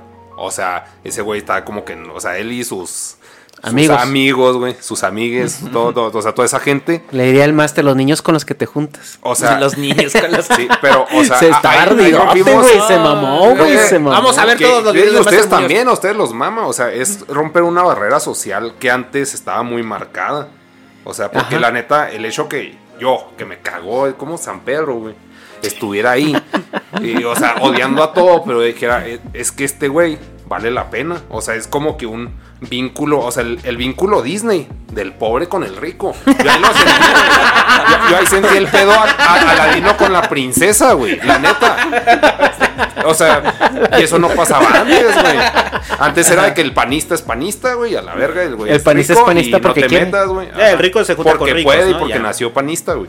Pero ahí, o sea, sí raspamos esa pinche esfera, güey. No, Y claro. tenemos cierta credibilidad con esa esfera, güey. Pues qui- quiero pensar Y que eso sí. está bien verga por Pero- las redes sociales, que es lo que Ah, estás diciendo. Sí, güey, justo, pero eh, eh, también, o sea, eh, a, a pesar de que nosotros raspamos esa esfera, por ejemplo, eh, sí, sí nosotros tenemos este pedo un poco más aspiracional, güey, porque, y, y yo, yo se lo atribuyo mucho a las redes sociales, güey. Sí. Mucho, mucho eso, porque en las redes sociales, si tú tienes un iPhone, o sea, tienes cierto símbolo de estatus con el cual puedes farolear unas, unas, una, rea- una realidad eh, alterna a la cual tal vez no, no pertenezcas, güey. Pero a mí me encanta. A ver, tú, tú que vives en el gabacho, güey, que dices con la discusión que siempre tengo con el iPhone. O sea, que yo uso iPhones desde. O sea, porque empecé a trabajar con Apple, güey, desde ahí traigo putos iPhones, ¿no? El de O sea, entonces nunca lo he visto como un asunto. No, es que jamás lo he visto como un asunto de estatus. Es un rollo de. Pues uso iPhone y ya, güey, a la verga, ¿no? O sea, de- Eres no- bien fifi. O sea, No, es pero bien pues, ¿estás fifí, de güey, acuerdo? no, pero El o sea, era, cuando- el Chalín sí era chido, güey. Cuando, no, cuando vas a, o sea, cuando estás en el gabacho o que estás con los pinches yapos, te das cuenta que el pinche iPhone es algo Bien o sea, es- normal. Es, X. O sea, En- vale verga, en- no es en- un símbolo de estatus, es un En- eh, puto depende mucho. Si, ya. si eres, si eres adolescente, sí son culeros. güey. Pero No, es que porque los aquí- adolescentes son aquí también se te fijan sí, cierto, o en que si traes iPhone o, o- o Android. Ahora, cuando ya eres adulto, se vuelve más de preferencia de con qué sistema operativo te sientes más a gusto. Pues ya, o sea, pero, pero lo, aterrizándolo en los adultos. O sea, un adulto, que pues, oye, eso soy un señor. O sea, como señor, güey, dices, ah, esto es como tu papá que llega. Sí. O su papá que llega a comprarse un teléfono y le dicen, ah, sí, ¿cuál? Pues es que traía este y el Ajá, siguiente ya le de entiendo este, no quiero- no más quiero deme acomodarme, el siguiente, güey. No, no, o sea, agarras Android y no le haga y no le agarro el Sí. pedo, ¿no? O sea, estoy como del pedo así de, ah, chingando, no lo entiendo, Sí, porque con, con mis Eh, papás fue así, güey. Mi papá se compró un, un iPhone y ya no puede volver a Android. Sí, sí, mi mamá, pero bueno, a mi que mamá voy- tiene a- a- Android a- a lo que voy es y no que- puede entrar a iPhone, güey, no le entiende. El, el teléfono como, como símbolo de estatus es algo propio de la desigualdad que es en México. En, ay, pero ya no voy a pegar la mesa. En, en México es, es el, es el peor de la desigualdad lo que hace que, que veas el iPhone como un símbolo de estatus. Cuando en general, en el Bueno, mundo pero- en general. no, no, no, espérame. que el mensaje que debes tirar es muy claro, es de que, güey, o sea, no, no es ofender de que no sean pendejos, no lo tengo por estatus, es de que, güey, quien me sigue y piensa que eh, tengo el iPhone por estatus, no deje de seguirme, güey. No, es Porque que- para mí es un pedo funcional por X, No, Y, Z, pero es que, no, espérame, espérame. Pero ya, es que, güey, es que quítate es- ese público tóxico. Es que estamos, estamos, estamos desfactorizando muchas cosas porque mira, tener un iPhone en Estados Unidos, güey, cualquiera. O sea, porque el ingreso promedio es muchísimo más. Pero tener un iPhone, güey, en México es un símbolo de estatus todavía más cabrón. Porque, eh, cu- ¿cuánto está el nuevo? Como 30,000 40, varos, 40 mil bolas, ¿no? Ah, como veintitantos. Pues, 28. ve- ve- es, es Él porque un- trabaja en Apple. Es un mes de sueldo, güey. Es un, No lo sé porque estaban mamando, perdón, estaban mamando con el pedo este de no, no, no, mejor cómprate un Samsung. Y de repente veo el Samsung, el pinche que se pliega y así. Dos mil bolas, mil varos! ¡Chinga tu madre! Sí, pues bueno, ¿qué es la hace, güey? tecnología Hace que tu pliega, declaración de impuestos o qué verga, güey. O sea, Pues es- a lo mejor sí lo programas. güey, 50 mil varos por un teléfono. No, güey, ¿están pero mira, pendejos? es que, pero, ajá, güey, pero es que en Estados Unidos comprar, güey, en Estados Unidos eso. comprar un Mm. teléfono eh, de alta gama 5. es cualquier cosa, de verdad, güey, es cualquier cosa. Pero aquí, en- aquí en México no, güey. O sea, aquí en México si tú tienes y no, se me veintitantos mil pesos se me hace muy poquito, güey, porque el iPhone Pro, el, el, el mamalón, Vamos allá cuesta mil Walmart, bolas, güey, o mil en quinientos No, bolas. no, están como en veintitantos, no pasan de los 30. Pues ponle, ponle 30, güey. 30. ¿Quién aquí tiene 30 bolas para meterlos a un Ah, teléfono? si, si vas y te drogas con Telcel, Si te güey. sin interés. Exacto, güey. Claro pero, que lo pero, sacas. pero el teléfono, si alguien te ve en la calle con el teléfono, no van a decir, ah, lo sacó en Coppel, güey. O sea, simplemente lo No hay que traes, robarlo, güey. lo sacó en Coppel. Ajá, siempre- Ajá. simplemente lo traes, güey, y pero- ya. Pero, lo que voy es que mucha gente, por eso, ese es el pedo. O sea, entender que la riqueza no está en los bienes de consumo. O sea, la, la gente. ¿En qué está? Perdón, ¿en qué está? La riqueza está en poder satisfacer tus necesidades básicas. Y esas necesidades básicas incluyen, lo repito de nuevo, güey. Vivienda, sí, sí. pensión, vejez, güey. En eso está. En eso está la riqueza. Por eso siempre les digo el mismo ejercicio a toda la banda. Piense si hoy deja de trabajar, ¿cuántos putos días puede estar sin vivir? ¿Cuántos días puede estar sin vivir Elon Musk? Sin trabajar, perdón. No, pues como 80 vidas Yo seguidas que- en Ah, opulencia. ¿cuál- cuál- a güey. ver, Sí, es cierto. Y esa es una gran pregunta para todos. O sea, un güey clase media alta, ¿cuánto tiempo puede durar sin trabajar? O sea, que diga, no voy a trabajar, voy a vivir de mi varo. ¿Cuánto te gusta? ¿Cinco años? Clase media alta. Sí, sí, sí. Clase media años. alta. Tops, tops. Y eso, y esos son administrados, güey. güey. ¿Cinco años? Sí, ¿Seis años? Y, se- güey, híjole, puta Y, madre. no, y eso considerando que no le dé cáncer, que esté bien, No, normal. y, y considerando que son administrados, güey. Y que son, que son administrados cinco o seis años, ¿no? ¿Te Ahí gusta? estás diciendo todas las conclusiones. Tienen que Se ser administrados, tienen que no darles cáncer. O sea, Se me hace- o sea, se me son las muy- condiciones óptimas para Usted vivir. no quiere caer en la pobreza, que no le dé cáncer sin tener seguridad social porque se lo va a cargar la verga. Sí, o sea, o, o sea, sí está muy mamón, pero es cierto, güey. Entonces, O sea, eh, eh, eh, esa pregunta es fundamental para entender. O sea, que el pinche iPhone, o sea, el pinche iPhone no representa absolutamente nada de riqueza. Nada. O sea, son bienes de consumo. Es, es un pedo, es, un pedo aspiracional, güey, pero, pero por ejemplo la clase media de nuestros papás, güey, o la clase media aspiracional de nuestros, de nuestros papás era, era muy utilitaria. O sea, compraban lo que, lo que necesitaban y lo que iban a utilizar. Sí. Y nuestra clase media, güey, millennial, que somos ahorita los adultos, somos clase media aspiracional que compra chingaderas para, para aparentar estatus. No, yo me Yo- considero yo creo que es generación un X balance. como los Creo que es un balance entre eso, porque, o sea, la tecnología, o sea, un, un boomer se acostumbra a la tecnología. En mi caso, voy a poner el ejemplo de mi jefa. Este, tenía un pinche celular y ella se fue adaptando a la pinche vida útil del celular hasta que la pila le duraba dos putas horas, güey. Y estaba conectado y desconectado. Y decía que, güey, no, güey, hay que comprarte uno de gama media actual con una pila macabra. A32 Samsung, patrocínanos. Pero la pinche pila decía que, nah, pues es que es igual. ¿Y por qué gastaste y la chingada? ¿Y cuánto te dura la pila? Pues lo cargo cada dos días, así que esa es la mejora, pero ellos no lo aprenden a distinguir. O sea, porque es igual. Entonces, o sea, el, el punto es a mí se me hace muy vergas que tú apoyes la tecnología. Se supone que la, la ventana, la curva esa, la, la normal, los que apoyan la tecnología emergente, los que pagan 50 mil pesos por un pinche teléfono que tú dices, no mames, se pliega, están apoyando un proyecto, un Kickstarter de una empresa turbogigante para seguir evolucionando la pinche tecnología. A mí se me hace, o sea, está mejor que te guste la tecnología, los celulares, las computadoras, que los pinches monos de plástico. La neta. O sea, se me hace mucho más respetable y tiene No, un banda, fundamento. puro masoquismo aquí. O sea, que tienen contra ustedes mismos, güey. No, yo, No, es que- Es que yo sí soy autocrítico en el pedo de la tecnología, güey. Ah, pero eso ya, eso ya es hasta con placer lo que No. hacen ustedes. No, es que a ver, yo sí lo digo porque No, no, no, está creo que eh, eh, es, es entender que, o sea, si analizas que tienes tu pinche adicción, bueno, mi consumo hacia la tecnología, ¿no, güey? Sí. Analizo que lo tengo, trato de limitarlo, trato de darle nalgadas al pinche chamaco chillón que quiere decir, ¡ay, prueba el OLED! No me gusta el LED, está muy feo. O sea, tú ves, órale, puto, ahí está OLED, güey, órale, pruébalo, güey. No lo sé. Entonces, hay un control sobre ello, pero al final es. Estoy quitando el. eh, o sea, en mi consumo de tecnología. ¿Estoy privándome de necesidades básicas? No. En mi consumo de tecnología, ¿estoy postergando o dejando de un lado aquello que considero fundamental? No. Entonces creo que ese es como el rollo, o sea, analizas eh, y, que, y lo que creo que es a lo que va el hecha, ¿no? Hay un, ahorita, un culto, o sea, como una especie de culto en redes sociales, a- hacia el ostento y hacia la experiencia, ¿no? Entonces, no, no, no gastes, no, fúmatelo, güey, fúmatelo, vívelo, gózalo. Y hay en Instagram una nueva moda que es este ropa virtual. Que nada más la usas en tus fotos. O sea, no existe la ropa. Tú te sacas la foto, ¿Cómo? la envías al servicio. Está bien verga, te retuitean, te lo editan Sí, para, eh, para que se vea real la ropa.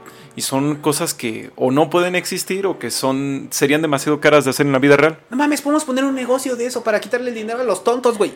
O sea, con Photoshop, güey. ¿Qué quieres ponerte, güey? ¿Qué traje te quieres poner? O sea, Sí, No, no, no, el, básicamente. el peor es el, el factor NFT de legitimidad de que tu Photoshop es el oficial de esa marca. el que nadie más lo va a usar. Ajá. Ese es, es el... Clic derecho. No, sí, o sea, nosotros lo vemos como click Mira, derecho. Nosotros es que- somos, somos la Güey. generación de bajar torrents, güey. No, no, Eso no, ya no. no existe actualmente. Spotify, güey. No, sí a los la-. No, no, o sea, no existe normalizado. O sea, No, prefiero pero- bajar Spotify. Existe ¿Quién paga. Spotify de aquí? ¿Quién paga Spotify? Ajá. O sea, Es que a- aparte, güey, el, el pedo es de que yo- eso, eso de clic derecho es, es como decir, tengo un Van Gogh porque compré una litografía, güey. sí. Y, y el NFT viene a ser esa cosa que te lo eh, oficializa, o sea, que, que- que realmente te, te da... Legitimiza. Ajá, Sí, te legitimiza. dice, es original, Pero, güey, güey. pero, Ah, vamos pero, espérame, ahí te va, ahí te va, espérame. Ahí vamos.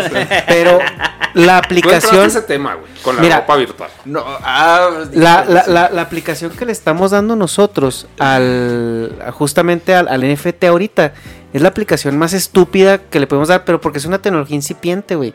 Sí, el NFT. El NFT ahorita está entrando como con estas obras de arte digital porque es la aplicación más fácil y directa con la cual podemos empezar a entender esta tecnología. Pero esta tecnología no se va a quedar en obras de arte virtuales. Esta tecnología viene a servir procesos prácticos que en 3, 4 años, güey, tú vas a estar haciendo contratos legales sin necesidad de un, de un actuar este Notario. Eh, para, pues sí, sí, sí, para, para, para sistemas de, de Va- va- va- vas, a, compraventa, vas a comprar un carro, güey, y el carro, maravilla. el carro en vez de, de darte tu, tu factura, Sí, la factura. te van a mandar un, un NFT en Ethereum a tu, a tu cartera Sí, de, eso sí de Coinbase o a tu tarjeta Sí, de... sí, sí, por o cómo sea, estamos viviendo. eh, Pues es que el- los NFT están, están por definición en, en, Bev- en, en- Sí, sí, pero en como la tú red de dices, es Ethereum. una tecnología incipiente basada en Ethereum. Después Ajá. puede ser un NFT basado en otra cosa. Sí, o sea, puedes meter un la- a NFT a la- al, blockchain yo creo de que por Bitcoin. eso pero estos güeyes quieren meter otra cripto para que, el- o sea, esos NFT valgan más. güey. A ver, pero no, ¿no creen que tienen que Ambicioso. separar la tecnología de las criptos? O sea, el NFT puede ser Ajá, en sí eh, mismo una el- tecnología el- el- sin el- necesidad es que- de estar es que- vinculado a las no, criptos espérame. y ya. Pero Es está que el como un punto. Es que, código es de que- barras, es que- güey, es que ya. estamos confundiendo aquí las cosas, porque las cripto es, es un currency que se mueve sobre un blockchain. El NFT es un código de Único. seguridad, un código de, de, de serie, una, una- Password. un password, un- no, es un código de barras en blockchain. Ajá. Eso es, o sea, entonces mucha gente confunde cripto con NFTs o esto, pero no, o sea, No, la no, no, pero lo tecnología que voy es es blockchain. que en el momento Sí, que metes cuánto cuesta un NFT, o sea, estás diciendo cuánto cuesta una tecnología que después va a ser utilizada eh, de forma masiva. O sea, el- NFT es un código de barras. O sea, y es una tecnología que podrían adoptar aquí en el gobierno de la Ciudad de México. Por Es que ahora, no, güey. es que- tu predial, güey. Es Y, que, o es sea, que por, por- por definición lo tenemos mal, güey, porque todavía no lo entendemos. O sea, porque es una tecnología tan incipiente y tan etérea y que nos está rebasando, güey, porque ahorita la gente no entiende blockchain. Tú le dices a alguien, oye, blockchain, no, no sé qué vergas es eso. Es como las computadoras espérame, güey. antes, que era un pinche cuarto, No, pero, así que pero, eso que pero- va a servir, güey. no, no, pero, pero espérame. Y luego, y luego después te vas a cripto, güey. Tú no puedes entender una cripto si no entiendes lo que es blockchain.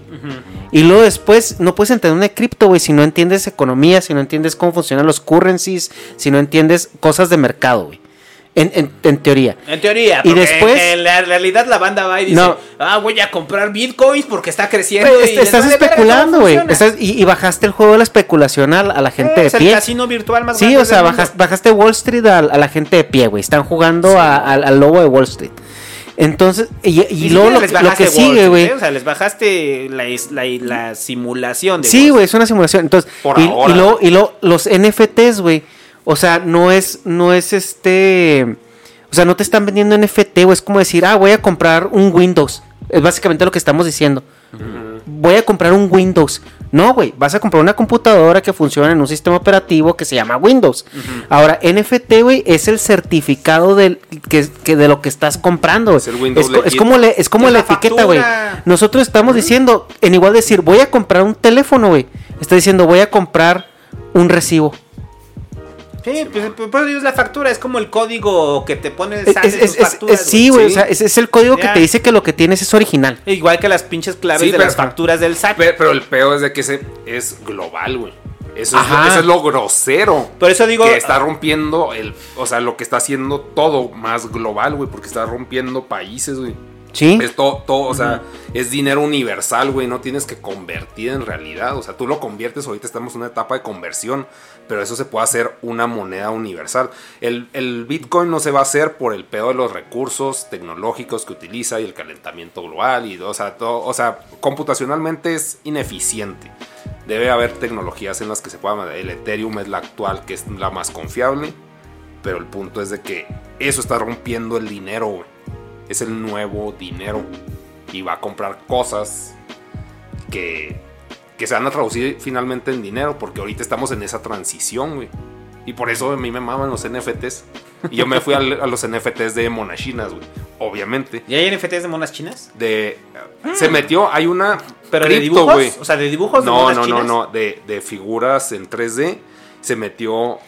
¿Cómo Figuras en llama? 3D, o sea, NFTs de figuras en 3D Sí. de monas chinas. De- no, no son de mona- es de Batman, güey. De, ¿Cómo se llama Warner? O sea, Ajá. es una cripto de Warner. O sea, si Warner Bros. le metió dinero, una pinche.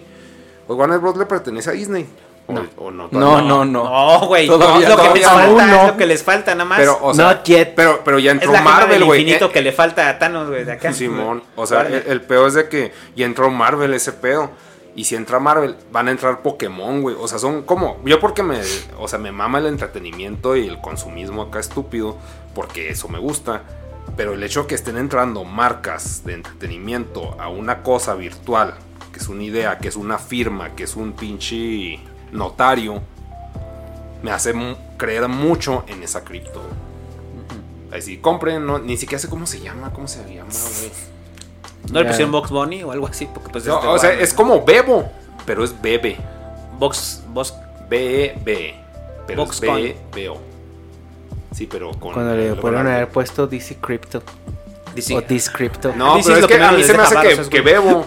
O sea, es mucho, es, es la música. Para mí, eso me define la música si, si fuera más joven. O para mí, o sea, bueno, para mí es MTV. Pero para los chavos, güey, Bebo es la música, es lo que ves en la esquina. Y si lo ves en la esquina, es música legit. Bueno, porque yo convivo en un contexto YouTube. Entonces ahí está la firma.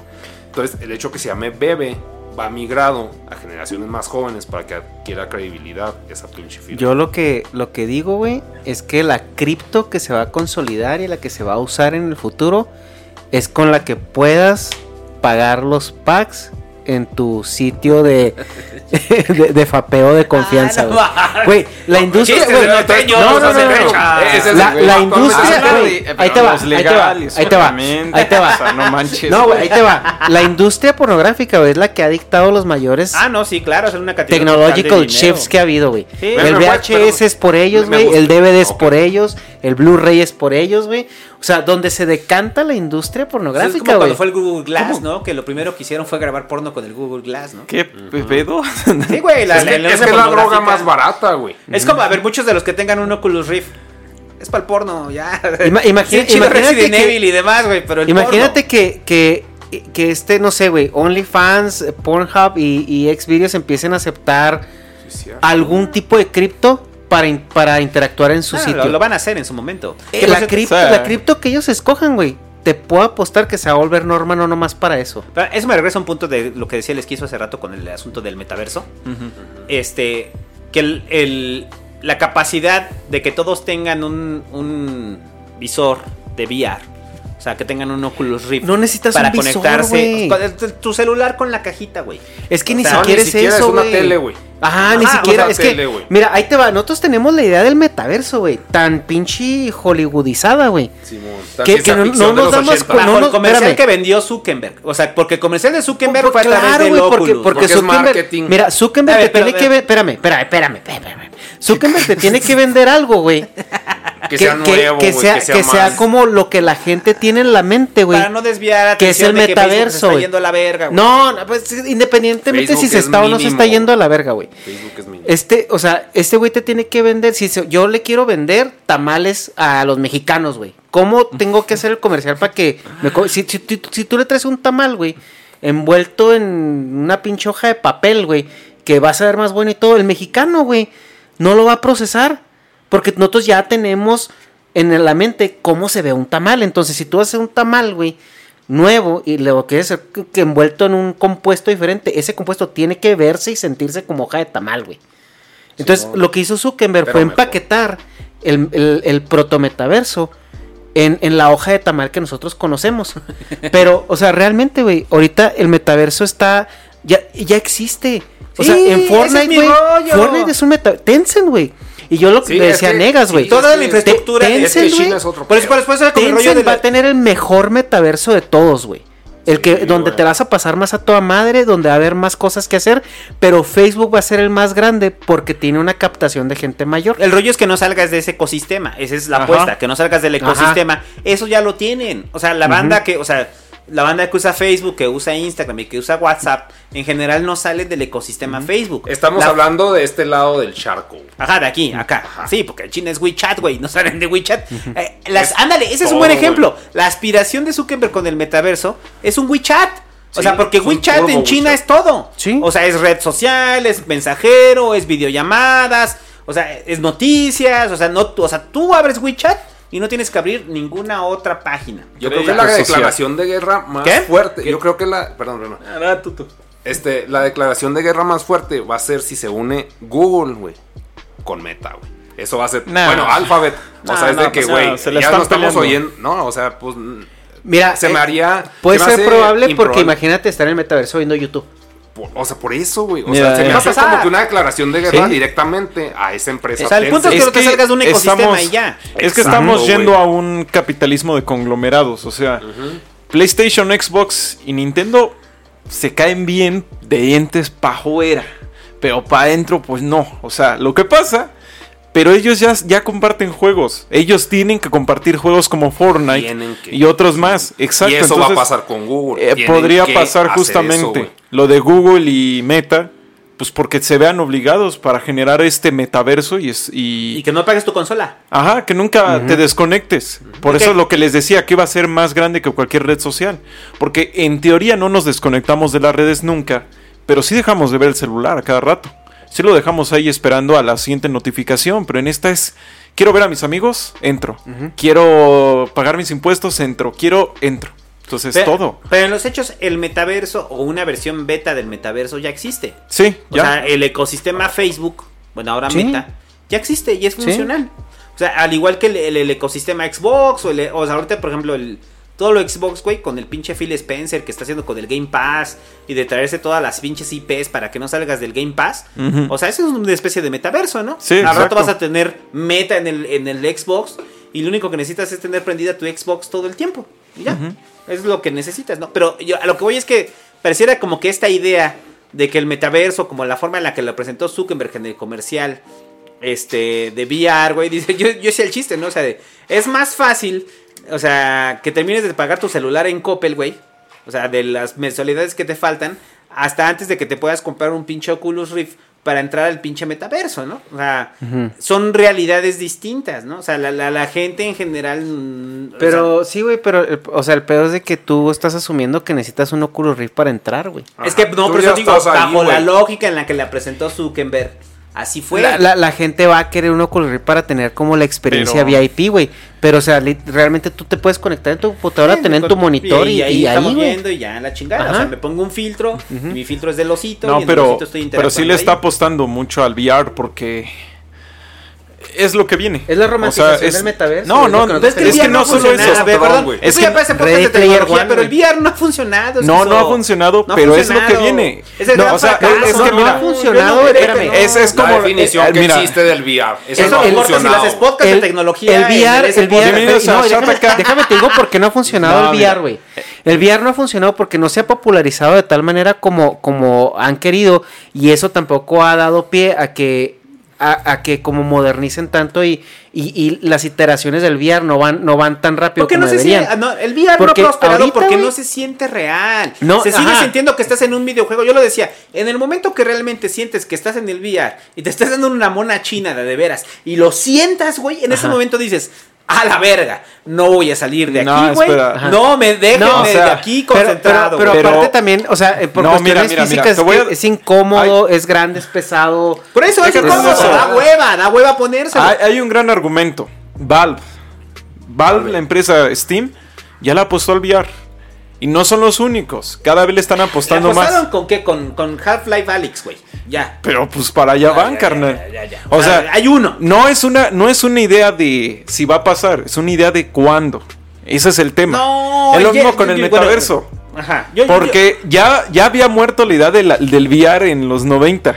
Hubo un intento chafa de hacer No, VR. Con el PlayStation VR, vuelve, que es un pinche vuelve. pizapapeles. esa PlayStation. VR, ¿dónde dejaron el Virtual Boy, culeros? Sí, pues sí. Yo lo dije, desde el Virtual Boy el VR ha fracasado porque es incómodo, porque es molesto, porque da hueva. O sea, yo lo, yo lo decía de, de chiste, ¿no? O sea, de, ¿quieres ver porno VR? Te da hueva conectarte a toda esa mierda y dices, mejor agarro mi celular y me la chaqueteo, güey, ya. O sea, eh, todavía no hay un incentivo grande Ajá. para dar paso al VR. Half-Life, Alex, está chido. Por- por- es que por eso. o Pero sea, estamos ¿hay un incentivo tan eso, grande a- para pasar al VR? No, no, es que el VR, güey, es la chaqueta con el celular. Ese es- eso es lo más avanzado a lo que ha llegado el VR. Tú estás viendo a una persona que no te estás cogiendo, güey. Y estás pensando, bueno, yo en mi cabeza cuando veo los pinches pop, yo veo, no mames, me estoy cogiendo esta morra, güey. Ese es, o sea, es una, es el VR, este, precursor, güey, pero es, es lo más ergonómico a lo que hemos llegado. Pero el VR ya lo vivimos, güey. Sí, no ya- existirían esos tipos de videos, güey. Por eso, O sea, pero lo que voy es que no se ha, no la se ha tecnología vuelto- es incipiente. No se ha o sea, creo que el, el- el- en mi punto con lo que decía el esquizo es que yo no creo que el VR vaya a crecer a un nivel de masificación. O sea, yo no veo el VR. No, no va a ser el- yo no no veo el VR masificado. Sí, no, va a ser como el celular, pero, Pero puede ajá, ser como las consolas. O No, sea, no, ya no, lo estás mira, viviendo. Tú no ves Más, pop. más o menos, ¿no? O sea, No, no, no es la interacción en la que está ahorita el VR, güey. Pero en el momento en que a ti te pongan unos lentes, ¿no viste los lentes de Ray-Ban? mm, no. Que son unos lentes que traen una cámara integrada y tú puedes grabar, tomar fotos y todo y postearla No, yo- directo no, a Facebook. pero- Lo mismo que haces en tu Yo- celular, yo- ¿no? No, no, no, pero, No, pero yo, yo creo que directo, lo importante de los de Ray-Ban, güey, es el factor audio. No, no sé si eran los de Ray-Ban que dijiste, no mames, siento que estoy viendo la No, música es- sin es- saber. esos eran los Bose. No, no, no. Ray-Ban sacó unos lentes hace un par de meses, güey. Donde trae cámara con, con internet integrado. Donde tú vas en la calle y ya ves algo que te llama atención. Y, y, o sea, no sé si, si con un, con un clic o algo así puedes tomar una foto, puedes tomar un video y lo posteas a, a Facebook directo. en- así en vivo, güey. Es turbo incipiente, güey. No Pero tú ves los lo lentes, güey. Y los lentes, la camarita lo traen aquí en el bisel. Es una camarita de, de celular así de no sé cuántos megapíxeles. Pero, güey, ya que, ya que estés haciendo eso, Sí, sí. ese es el primer paso. Es- ese es un VR ya en una nueva generación. Si, si Meta va a avanzar, yo creo que va a avanzar a, a partir de que tanto hagan menos incómodo el VR. Sí. Porque Es el VR hoy yo- por yo- hoy es la cosa más incómoda del mundo. Y eso, ¿no? eso, es- eso, es- eso es el O punto sea, que te o sea, estaba diciendo, güey. Pero, pero- pero- pero lo que decían del asunto de los gamers. si el VR brincó a los gamers, güey. O sea, ¿por qué no todos los gamers juegan en VR? Y el porcentaje de gamers que juegan en VR es una mierda, güey. O sea, Sí. por eso los- la oferta válido, de válido. juegos en VR es mínima porque la gente no quiere jugar en VR. O sea, se cansan un rato, ves la novedad, estás ahí mamoneándole con los sables láseres, güey, ya te cansaste, y luego te chaqueteas y ahí lo guardas, güey. Sí, no, pero, o sea, ¿estás de acuerdo que, por ejemplo, la pinche. O sea, el hecho de, de que Google Earth exista, güey, el, el Maps, a mí me sorprende mucho el Maps, que, que hubiera exigi- e- existido. Que hubiera existido una empresa, güey, que dijo, vamos a traquear todo el mundo, güey. Y que hagan las calles, güey. Y que, o sea, son, ponle, ocho puntos de vista, como pinche joystick de, de maquinita arcadia vieja. Ok. Pero, o sea, que esté traqueado todo eso y que ya exista, güey. Ese es un precursor a de que vas caminando, como dice Hecha, le tomas una foto, te dice, no, este lugar tiene tal calificación y la chingada. Y esa es también una tecnología incipiente. Y, o sea, de que te vaya ambientando es que es poco a poco, güey. O sea, no, no, no van Pues a lograr realidad lo que aumentada, no VR. Pero, No, pero es también la una- realidad es- es aumentada un tiene que paso ver con metaverso. O sea, no, no digo que sea lo mismo, no estoy diciendo no, güey, eso ya es y ya lo vives. No, pero eso, Pero, eso que dice sea, Negas yo creo que sí va a pasar. O sea, el asunto de que traigas unos lentes y de repente vaya en la calle. Ajá. Y de repente diga, ay, ¿dónde comemos? Pero ese va a ser el nuevo Busca celular, comida güey. china, güey. Y de repente digo, ah, ¿cuáles están mejores valorados? Volteo y de repente aparecen cinco estrellas, ¿no? Ajá, Y digo, ¿no? ah, sí está chido. Vamos allá. O, o No que, se te hace pases. Pero- realidad No, no, no realidad aumentada. No, porque realidad al final, aumentada. Es realidad aumentada porque al final sigues en la realidad. El planteamiento de, o como lo presentó el pinche androide, este, o sea, más Zuckerberg, güey, Sí, no. es que no vas a tener que salir y que todo lo vas a tener absolutamente ahí. Pero la realidad aumentada, en esa forma de funcionalidad, que creo que fue lo que, lo que primero pensó el Google Glass, Ajá. creo que eso sí se va a dar. imagínate- O sea, eso, va, a ser- eso va a ser inevitable para mí. im- imagínate Pero que, es un paso que- que tú traigas. Ah, imagínate que traigas en los lentes, güey. O sea, que por ejemplo veas un local y ahí te diga, ah, pues las últimas cinco reviews en Yelp. O ah, las últimas. O lo- cuánto está. Y, y viendo el local, ¿no? Y luego, por ejemplo, tú veas a, a, no sé, vayas entrando en una colonia peligrosa. Y te digan, oye, cuidado aquí. O que- pues, y te, o- te dice, ese sí, es el piraña, ¿no? Y oye, sale el piraña así. No, güey. No, espérate. Oye, que, que, que vayas. que- que- oye, que, que, que Como vaya- pinche Pokémon, ¿no? Un piraña salvaje apareció, que, güey. que- que- que vay- que vayas entrando, vayas entrando a la colonia y te dice, guárdame. Guárdame en tu, guárdame tu No, mochila. pero Ajá. ahora imagínate que también entres a otro lugar de la ciudad y te digan, ah, aquí este lugar es famoso por esto y esto y esto, puedes visitarlo. Eso yo creo que sí". va a pasar. Ajá, y eso estaría muy padre, pero también es una extensión del, del metaverso, por Pero, así decirlo. Porque que nos mira, Es desconectamos una de la fase previa. Facebook a lo que le está apostando también, porque Facebook está sacando su cripto, porque ellos quieren hacer el metaverso y que todos los movimientos de currency se manejen pues con su token de casino, güey. Que es básicamente el dinero de casino que entras al casino y nomás puedes gastar en fichas de casino. No, Ahorita que ya estamos en nuestra parte de podcast de tecnología. Ah, vamos a tener chido, parte de es, que, podcast. es que chido porque estábamos en pobreza y ahorita ya se volvió un podcast de tecnología. Ya puede ser el, el podcast 2. El podcast 2 sería de Ajá. tecnología, ya no de pobreza. Pues Este, este, yo de hecho, pregunto. tenemos que hablar de la romantización de la pobreza. Ahorita regresamos a la romantización. Estamos hoy en el intermedio de la tecnología. ¿Ustedes usarían unos lentes de realidad aumentada? Sí. O sea, tú negas. Yo sí. No. Sí, ¿No? porque a mí como buen ingeniero me, me mama la tecnología, soy como tú, güey. Hay muchas Sí, cosas que, que veo que me llaman mucho la atención. Y digo, es que la quiero comprar, güey, no la necesito, pero la quiero porque quiero probarla, ¿no?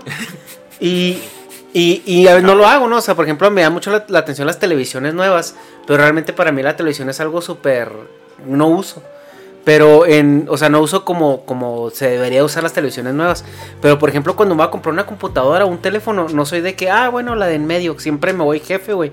Porque me mama, me mama la tecnología. Eh, Ajá. de los míos, güey. Simón, Ñoño, entonces ¿sabes? es así como Ñoños que- de ultraprocesamiento. Ajá.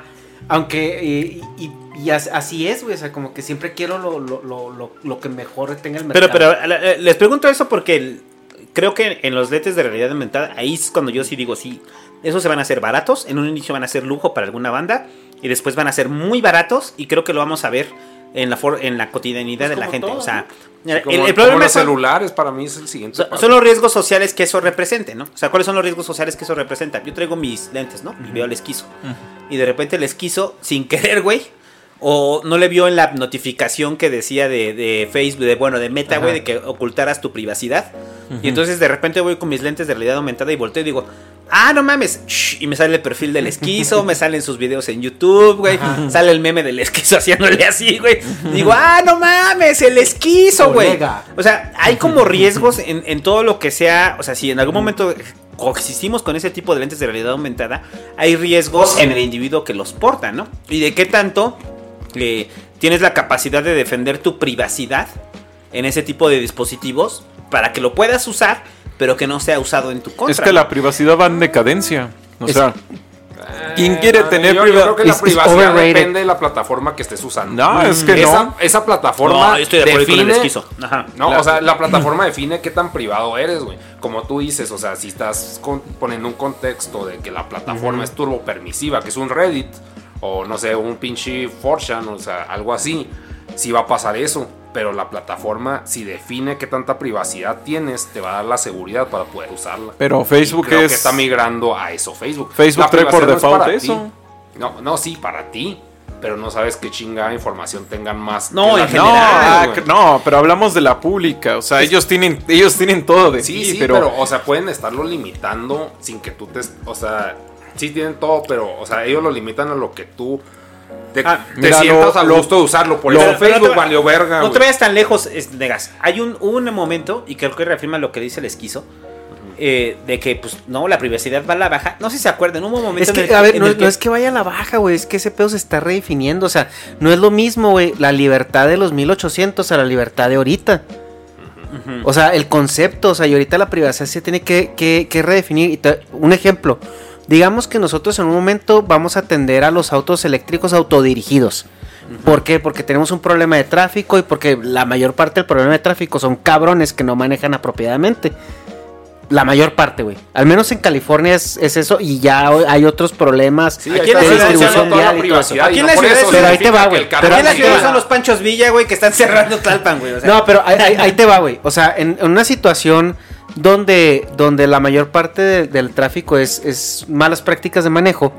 O sea, estamos viendo de que si, si tú con- si tú haces, tú programas tu ruta en tu carro y los de, los carros se comunican entre ellos. Entonces, si yo ya voy, ya me necesito salir, me comunico con todos y me dan chance de salir y se hace todo más fluido. Dices tú, oye, pero es que yo no quiero que, que este güey sepa a, dónde dónde, a dónde voy? voy. Es que me van a controlar a dónde voy a ir, güey. ¿Qué son las carreteras? Tú ahorita te puedes subir con tu pinche carro al cerro. No, güey. O sea, ya te están controlando dónde, dónde puedes ir, Pero- dónde no sí, puedes no. ir. pero Y aún así alguien te puede seguir, güey, aunque no haya Ajá, carretera, se puede ir por la terracería atrás de ti. Ajá. o sea, Ma- más de allá que de puede eso- pasar, puede pasar. Entonces yo digo que, que estamos definiendo conceptos, güey. El problema es que en los últimos 20 años la definición de conceptos ha ido muchísimo más apresurada o debió de haber sido más apresurada de lo que nosotros estamos dispuestos o, o programados a, A a entender, asimilar, güey. Sí, Porque mira, le decía a Negas, tú, tú tira a una persona ahorita, güey, tírala 10 años atrás, güey, y la vida se le complica un poco. Porque la tecnología avanzó de, de 10 años para acá, avanzó mucho, güey. Piensa en todo lo que podemos hacer ahorita que no teníamos hace Podcast. 10 años, güey.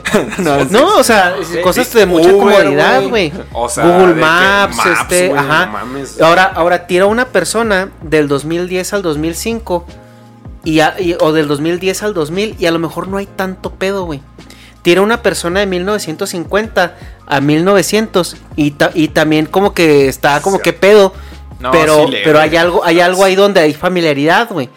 Ahora, si te vas más para atrás, güey, tira una persona del 1700 a casi al 1600. Y, y- y no, no, es, no es tanto el shock, güey. no es tanto. No, donde sí, mismo, más o menos. Pero mira. pero no es tanto, Pero espera, espera. El tema de la decadencia de la privacidad, parece título, ¿no? Ahí, La decadencia. Ya Ahí. tienes colega. video para la siguiente semana. esquizo. No, y- De hecho, y- sí. y un, un- un ejemplo claro, güey. Por ejemplo, las, las televisiones de Cinescopio, güey. Confía en la tecnología. Esta- esta- esta- estas televisiones de CRT. O sea, ¿cuánto tiempo no estuvieron en el mercado? Y ahorita en los últimos cinco años, güey, ya pasamos que de la, de la plasma LED o, eh, OLED, 4K, 8K, este, te la que chupó pasamos, güey. ¿no? Las curvas y No, pero espera. Pero a ver, espérate, yo quiero escuchar Los centennials Ajá. son gente que quiere estar en público. O sea, hablamos de niños que crecen no con el celular, con las redes sociales. Nosotros, a mí sí me tocó entre comillas, muy entre comillas, crecer con el celular, pero no era lo mismo tener un celular a lo que hoy es tener un celular. O sea, hoy es- estamos hablando de que creces en este ecosistema. Queremos ser vistos y justamente lo que tú decías de los conceptos, efectivamente, el ser privado es es un literalmente al ser tú una persona privada, eres una persona que ha sido privada de la capacidad de expresarse y de existir. Porque sin una presencia en redes, sobre todo siendo joven, ¿quién eres? ¿Dónde estás? ¿A qué aspiras? Solo en una... Pero- ya, ya es una existencia alternativa Pero- el no tener redes sociales. Ya no eres la norma. Ese es, ese es un problema que tú quieres resolver, güey. ¿Cómo? O sea, que, que los chavos, más chavos que nosotros, vivan en una realidad diferente. Es de que, güey, pues, o sea, ¿para qué te metes en esa pinche terracería tan horrible? O sea, que, o sea, si va a pasar eso, si está pasando eso. Ajá. La privacidad si está más limitada para un chavito. A mí me, me describía una persona de 18 años, güey. Que el estatus en los chavitos se definía por qué tanto rango tenían en un Call of Duty nuevo que salió, güey. No, no en el Free Fire, güey. Así, así Ah. se definía el estatus social en unos niños de primaria, güey. Entonces, el güey que había gastado 5 mil pesos en una escuela pública en Free Fire era el macho alfa, güey. Entonces, o sea, como que todo ese pinche mundo para mí, o sea, no, no me cabe en la cabeza, güey. Ese es otro mundo, güey. Entonces, o sea, ¿para qué te quieres meter en esa terracería que no vas a ser capaz de comprender? O sea, más bien es, ¿qué, qué chingado le podemos comunicar a nuestros iguales o similares de nuestro espectro de alcance de que es útil y pragmático en el futuro que les viene? Pues principalmente lo que tenemos que saber es que se tiene que empezar a legislar. Ah, Probablemente va- vamos un- a hacer ¿Legislar eso. para qué? Pero para proteger la privacidad. Eh, hay bastantes propuestas. Por ejemplo, está el derecho al olvido.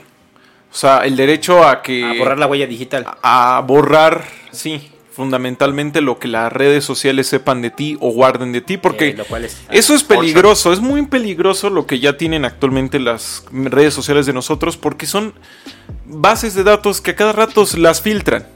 Y luego, utilizando algunos algoritmos simples, las cuadran con otras bases de datos que también se filtran y tienen qué tienes, de qué estás enfermo, cuántos años tienes, dónde vives, tu pareja. Y son bases de datos que hoy día se venden sin mayor problema.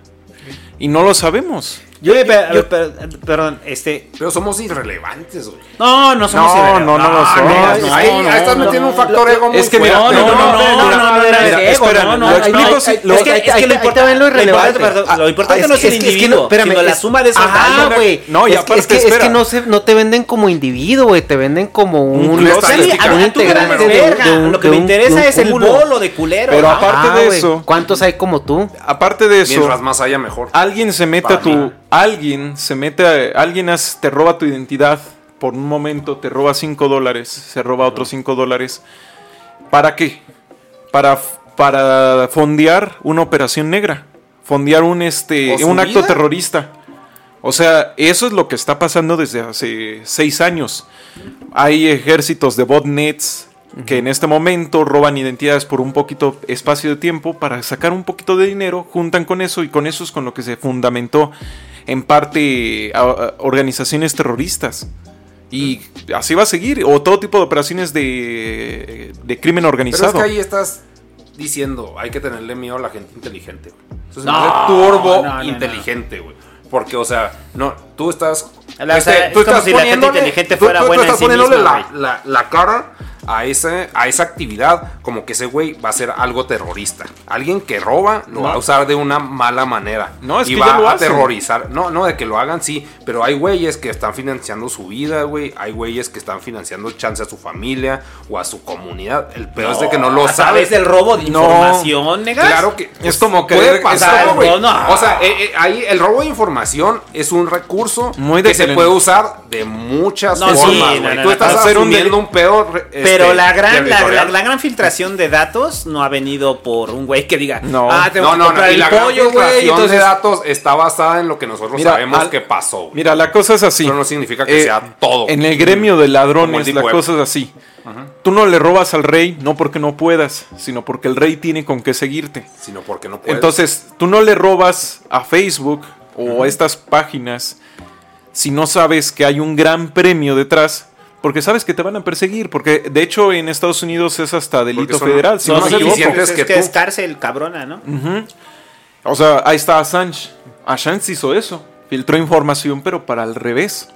Y ahorita al vato lo mandaron traer del país en donde se ocultara, lo sacaron a patadas. Pero es que a mí Pero se me el hace una culero forma que muy se suicidó por chipear el PlayStation, güey. No manches. O sea, y lo único que hizo fue chipear el pinche PlayStation y la pinche demanda que estaba ahí de Sony hizo que el culero se de pinche suicidara. Pero ahí iba a pasar una- seis años en la cárcel, cabrón. O sea, Ahí es un de, mal de esa de magnitud es el castigo. Pero a ver, en, en el caso de los gringos es demasiado punitivo. En el caso, en el caso de acá, aquí en México, es aquí no hay un, o sea, la ley de protección de datos personales es un copy paste que puedes poner en cualquier web, en cualquier app y sirve para pura madre, ¿eh? O sea, así se los digo. Sirve pa' es lo que madre. pide Google. Es, Es lo, lo- que pide. Pero es un YouTube. mamotreto, es un pinche texto ahí pendejo en el cual dice, ay, sí, acepto y ya. Pero si eso se filtra o si eso toman eh, esas bases de datos para tu perjuicio, no hay ninguna ley que te proteja. que te proteja. Entonces es cuando le doy la razón al esquizo. Sí, falta legislar. Porque en, en asuntos de privacidad, o sea, yo sí creo que la gente... O sea, ni siquiera es que tengan que Es ser malos, güey. es O sea, que las estoy de cosas no son acuerdo malas. de que sí falta legislar. El peor es de que vamos a hacer que se legisle eso. No. Pues, No, sí, sí. Falta, Primero- falta y hay que decirle. Mira, falta cuando la gente, Falta, o sea, pero cuando no la gran pasado. mayoría de la gente sabe que eso se necesita, mínimo eso empieza a mover se- la rueda. O cuando te empieza a afectar en tu vida cotidiana. Es que, es que o vol- sea, vol- volvemos a lo mismo de que No es como la ley Olimpia. Exacto, es como la ley Olimpia. es lo iba a le- citar ese pedo. A una chava su expareja le filtra sus fotos íntimas, la morra se va a juicio eh, y se genera una legislación a, a raíz de ese juicio. La ley Ese es Olimpia. el nombre que se le puso a esa legislación. ¿Y saben significa que a partir de eso todo haya surgido.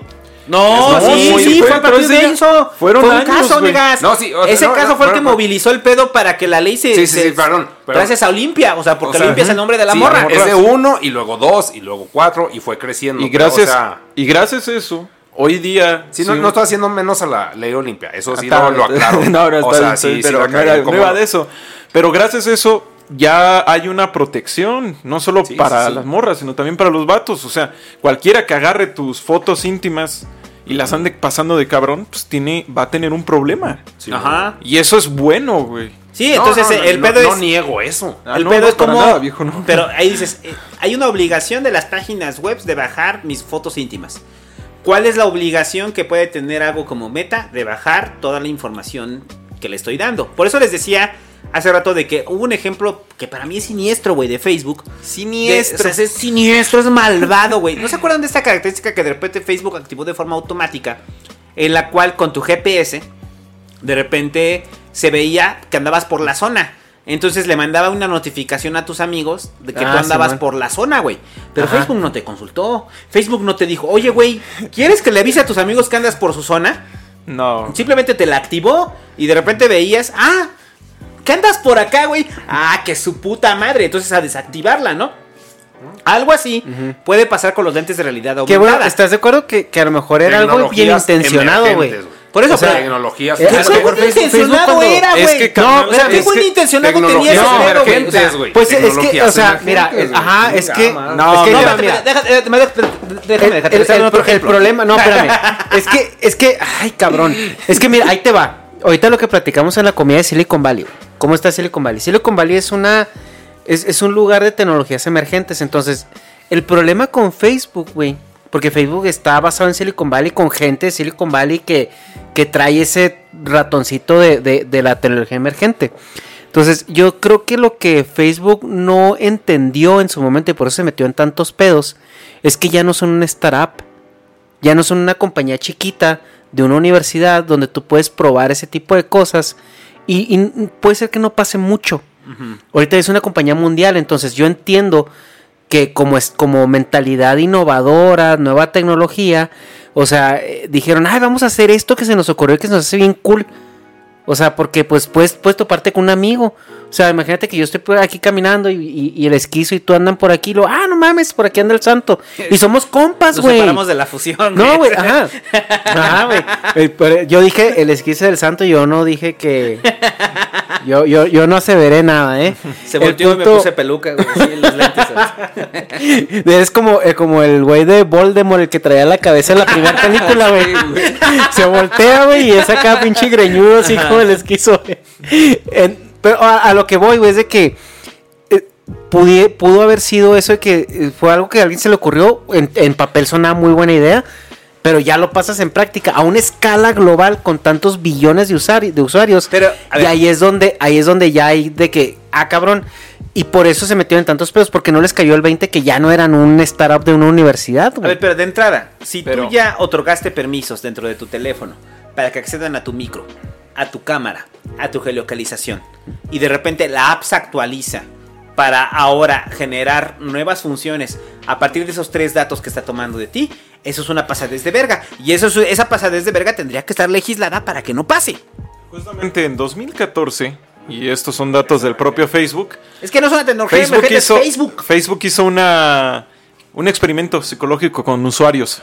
Empezó a ver qué tanto podían alterar su mentalidad. Entonces a unos solo les pasaban noticias negativas y otros solo positivas. Y mostraron, o mejor dicho, recabaron los datos que les dijeron, sí, efectivamente tenemos la capacidad de alterar el estado emocional de nuestros usuarios. Y que voten por Trump. También, de hecho. eso y eso pasó en 2000. Y eso es, está documentado. O sea, Dios bendiga Eh. al que me algoritma, güey. Es, es, es todo un es todo un desmadre con eso de la información. Y, por ejemplo, lo peor de todo es lo que pasa detrás, lo que pasa al fondo. O sea, toda la información que se mueve de nosotros, que se cuadra y se vende en paquetitos, es... Pero mira, mira, mira, mejor volvamos al tema de la realidad aumentada. Iba a decir algo bien cagado. Imagínate que tú vas a una quesadillería donde venden quesadillas con queso. Qué hijos de puta, güey. Ahorita, ahorita para contexto, güey. Fui a casa de Toño, güey. Te y fuiste pasó- una pinche muleta y pasó, horrible güey, chilanga. Pasó, güey, lo que, lo que todo norteño tiene miedo de que le suceda en el DF, güey. Me preguntaron que si quería mi quesadilla con queso. No, se rompió. Se Sí, lo vimos. Sí, sí, sí fue, sí fue un blip, güey. Sí, sí me blipié bien El cabrón. y yo vimos cómo eh, crasheó, crasheó y el pantallazo azul, güey. Sí, Güey, Dice la hecha, güey, ya valió, verga. tecnología emergente, güey. Tecnología emergente de regios No, y que no entienden que las quesadillas van sin queso, güey. Lo peor del caso es que no detectó que este güey era norteño. Entonces, ahí, si hubiera detectado que este güey es norteño, hubiera asumido que la quesadilla llevaba queso y una mayor propina, porque yo vi que le pusiste el 10%. Fue por eso. Es que, por es que, es que Ah, güey. No, no, güey. Pre- pre- preguntar, No iba güey. para allá, eh. Te estoy pidiendo una. lo- ah, la que va a querer con. Yo, o sea, como que yo me quedé. O sea, ¿cuál era la otra opción? O sea, ¿cuál era el otro queso? O sea, me estás preguntando que si la quiero con quesillo o con qué es otro queso, queso. güey. Pues no lleva queso. No, este, Quesillo es queso, güey. Por es- eso. Es un pedo de traducción. No, por eso, pero yo estaba. Yo, yo pensé que me iba a dar dos opciones de queso, güey. Que me dijo, la quiere con quesillo y yo me quedé, ok. ¿y O el sin otro? quesillo. No, no, espérense, ya, ya, ya. No iba para allá. En fin, ya pasó. El punto Ya es que la quesadillería te gusta mucho. Tú vas porque tiene un sabor especial porque hacen las tortillas a mano. Va- tú dices, y le va muy bien, le va increíble, vende bien chido. ¿Qué pasa? Se pone de moda de repente que la, usar las manos en los restaurantes está mal. O sea, echar se tortilla a la mano. Entonces, como ya lo que nos guía más para ir a un, restaur- a un restaurante es, es esta meta información que tenemos en nuestros lentes, te dice, ¿qué pedo? Tiene una estrella. No ma, ¿por qué? Te pones a ver las reseñas, no, súper antihigiénico, bla, bla, bla, malo con el planeta, lo que tú quieras, cero gluten, etc. Y ahí está, así de fácil esta nueva meta-realidad se sobrepone a la nuestra y hizo que un local que el único error y pecado que cometió era no estar en esta nueva meta-realidad, se lo cargue. Bueno, que en cierta forma ya pasa con el Google Maps. Hasta Sí, cierto La punto. diferencia es que ahora la vas a tener acá. En la Y que va a es lo ser mismo- masivo. Y no es lo mismo verlo en el celular que decir, ah, vamos a darle chance. A que de repente vayas caminando y digas, "Ah, no, está culero, vámonos. O sea, en la forma, en la Es respuesta inmediata, güey. E- Es, es algo que se llama. e- Es lo que pasa en el GTA. Yo lo llamaría el efecto GTA. En el, en el Grand Theft Auto hay un mapa precioso en el 5, ¿no? Ajá. Pero casi no lo ves porque vas más enfocado en seguir la línea amarilla que te lleva al siguiente objetivo. Ujú. Entonces, lo mismo acá. No juegas. No ves el mundo. la línea amarilla. sí. No, no terminamos de ver el mundo, vemos la información del mundo. Y ahí es el Y donde ves el los diablo. mejores rankeados, ves los mejores con tops y luego los que traigan anuncios que ya los pusieron ahí para que se vean que es el mejor lugar de- para comer puto ramen. Ujú. Y ya está. Vamos mañana. Lo vale, güey. Lo vale. Hay uno que Un no- saludo a Luisito Comunica que siempre sigue los podcasts. No, Yo sé hay- que ese hay- güey siempre los ve en secreto así en su pinche computadora. su ramen, puta, güey. Puta, puta. ¿Ya puta. fuiste ¿Tú al? Yamazán, Negas? No, fui al de Luisito. No, te tengo que llevar al Yamazán. El Yamazán Vamos a llevarnos al Yamazán. El Yamazán está así, Cerca de aquí, de esta zona. ¿eh? Está pero cabrón, Va, ¿eh? va, el va, va. Yamazán. O sea, Le gana a Luisito. ¿Ha sido Luisito? No he comido el de Luisito, pero te puedo decir que el de Yamazán es exactamente igual al que preparan en Fukuoka. Así, tal cual. O sea, sabe a- idéntico. Sí, sí, sí entendí. O sea, el, el- Pero bueno, el punto es, regresando a nuestro podcast de tecnología. Te tengo que apuntar. Ver, ver, ver, ver, ver. Es que ya estoy muy pedo. Este. ¿Por dónde está Yamazán? En Insurgentes hay varios, hay como dos. Dos, tres. Pero uno está en Insurgentes aquí cerca por San Ángel. Eh, pero bueno, el punto el es. podcast de gastronomía. Ahora, de- no, regresando al podcast de tecnología. Sí lo vas a hacer podcast de tecnología aparte, ¿no? O sea, porque ya nos Pues desviamos sí, sobre pedo, Pues güey. sí, ya, como, ya estamos como el potrillo, güey, ya nos desviamos bien cabrón. No, no, o sea, ahorita, ahorita haces un corte, güey, y haces el podcast de tecnología. Y yo creo que puedes hacer una presentación. Bienvenidos a su podcast de tecnología. Sí, a ver. Bienvenidos una vez más a este podcast que esperemos sea uno de sus favoritos. Ah, no, ¿cómo era esa chingadera, güey? Ya ni me acuerdo. Ah, no, es. A ver, a ver, chavos. mire. Bueno, les prometimos que íbamos a hacer dos podcasts. Ya nos, ya hicimos un chile con queso aquí.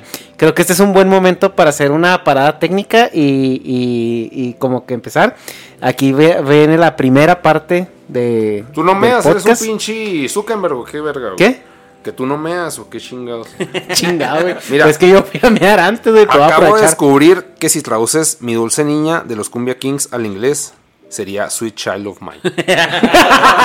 no mames. Oye, sí es cierto. Sí. La traducción, la traducción es muy importante. Bueno, entonces, regresa- Bueno. a ver, nada más para regresar a nuestro podcast, a nuestro podcast de tecnología. Ok, Nuestro bueno. bonito podcast de tecnología. Entonces, chavos, ahí la siguiente semana. Aquí los vemos con este podcast de tecnología. ¿Cuánto llevamos? Que nos digan ahora que ya es como. Llevamos Sí, dos ya horas y llevamos media. Como hora y media de. Yo les horas y quiero, media. ser, les quiero ser honestos, güey, eh, en ese pedo. Igual no a mí que podemos me gusta seguir, la tecnología, o sea, el pedo de, de sentarnos a hacer como un podcast de tecnología así espontáneo, güey. Está chido. a mí me prende, güey. Es, que, es, que es, es que es complicado porque de repente, o sea, no sé, o sea, estoy con el Hobbit y el David y esos güeyes sí son este medio tecnofans, Ajá. pero muy leve, ¿no? O sea, No, pues, eh, vive en un cerro uno, güey. O sea. uno es un hippie, güey, y el otro es un poeta, güey. Me cuesta trabajo de hablar con tecnología con ellos. El búho, antes hablaba mucho de tecnología con él, pero el güey, como desde que se volvió papá, güey, se desactualizó. Y ya anda en otro pedo. ya Se no- desinstaló el Moraleja, firmware, ¿no? moraleja. Ser papá te limita las pinches capacidades tecnológicas. Eh, porque ya estás concentrado en tus hijos y no estás concentrado en la pinche tecnología, ¿no? Bueno, y con esa pero moraleja- me gusta hablar de tecnología a mí, güey. A Sí, mí me gusta hablar de tecnología. Ok, en el siguiente podcast creo que vamos a hablar de tecnología y a ver de qué más, porque pues ya ven, este, este era el de pobreza, güey. Y nos quedamos ahí pendientes en unos temas, pero bueno. Bueno, ¿quieren hablar de tecnología? Y Sí. Seguimos con tecnología y ahorita regresamos a pobreza. Ahorita Vamos regresamos a pobreza, y pues ahí, ahí, ya saben cómo es esto, chavos. si Bueno, no lo haces pedos con la magia de la persona, edición, ¿no? sí. Lo haces con la magia de la No, edición. seguido, este güey, que sí, sepan, sí, güey, sí. sí. Ah, Es que yo creo, quería abrir un tema complejo que lo citó hace rato les quiso. Y, y me surge, y que también con el Negas lo trae con el pedo de Fortnite. Es que la alguna vez tenía una charla con el güey de Zoom. ¿Le ¿Ubican al güey de Zoom? Al Gerardo. Sí, sí. sí. El Jerry es chino, ¿no? Sí. Este, y tenía la charla. ¿Qué, qué, ¿No ubicas al Jerry de Zoom F7? Es un canal de cine, güey. Ah, oh, no, no, no, no. Bueno, Ah, el, Zoom, el cana- Zoom, el canal Zoom. sí lo ubico, pero no... No la vato, persona. no Ah, vato. bueno, el vato, el Jerry es bien chido, güey. Entonces tuvimos una discusión acalorada, el Jerry y yo, Ajá. sobre... Donde hubo putazos y el- besos. Sí, güey, ese día sí se calentó el Jerry y me calenté yo, porque tenemos Y- la discusión enorme de... Y- ¿los y- videojuegos y- son y arte o no? Déjalo, hubo- déjalo. La, hubo pregu- vergazos, güey. la pregunta de la discusión es arte o no. Esa es como una pinche discusión así recia Ajá. que traemos. No, pero sí hubo, hubo, hubo- no, espérate, hubo agarradas de pito, güey, de esas que le agarras, que, que te estás besando y le dices hacer así. Güey, Güey, A no, no, ver, sigue, ¿de sigue, qué sigue, sigue, están güey. O sea, sin hablando? albur. De cosas de pitos, esquizo. Oye, su ¿te lo puedes hacer a la duele cámara? la cara, güey. Este es su podcast, Tecnología y Pitos. en el S Podcast. Luego en la siguiente semana. Ahora sí ya. Tecnología, pitos y homoerotismo solamente aquí en el S Podcast. Y con el esquizo ahí que está, Ya, ya no sabe el caso, tuviste la discusión con ese güey. Bueno, ¿no? entonces la- Vamos, hacemos un corte aquí. Sí, hay que estirarnos un momento. eh, Este güey traía todo el vuelito y se lo bajaron así. No. Culero de que frénate en la pinche bajada, Bart.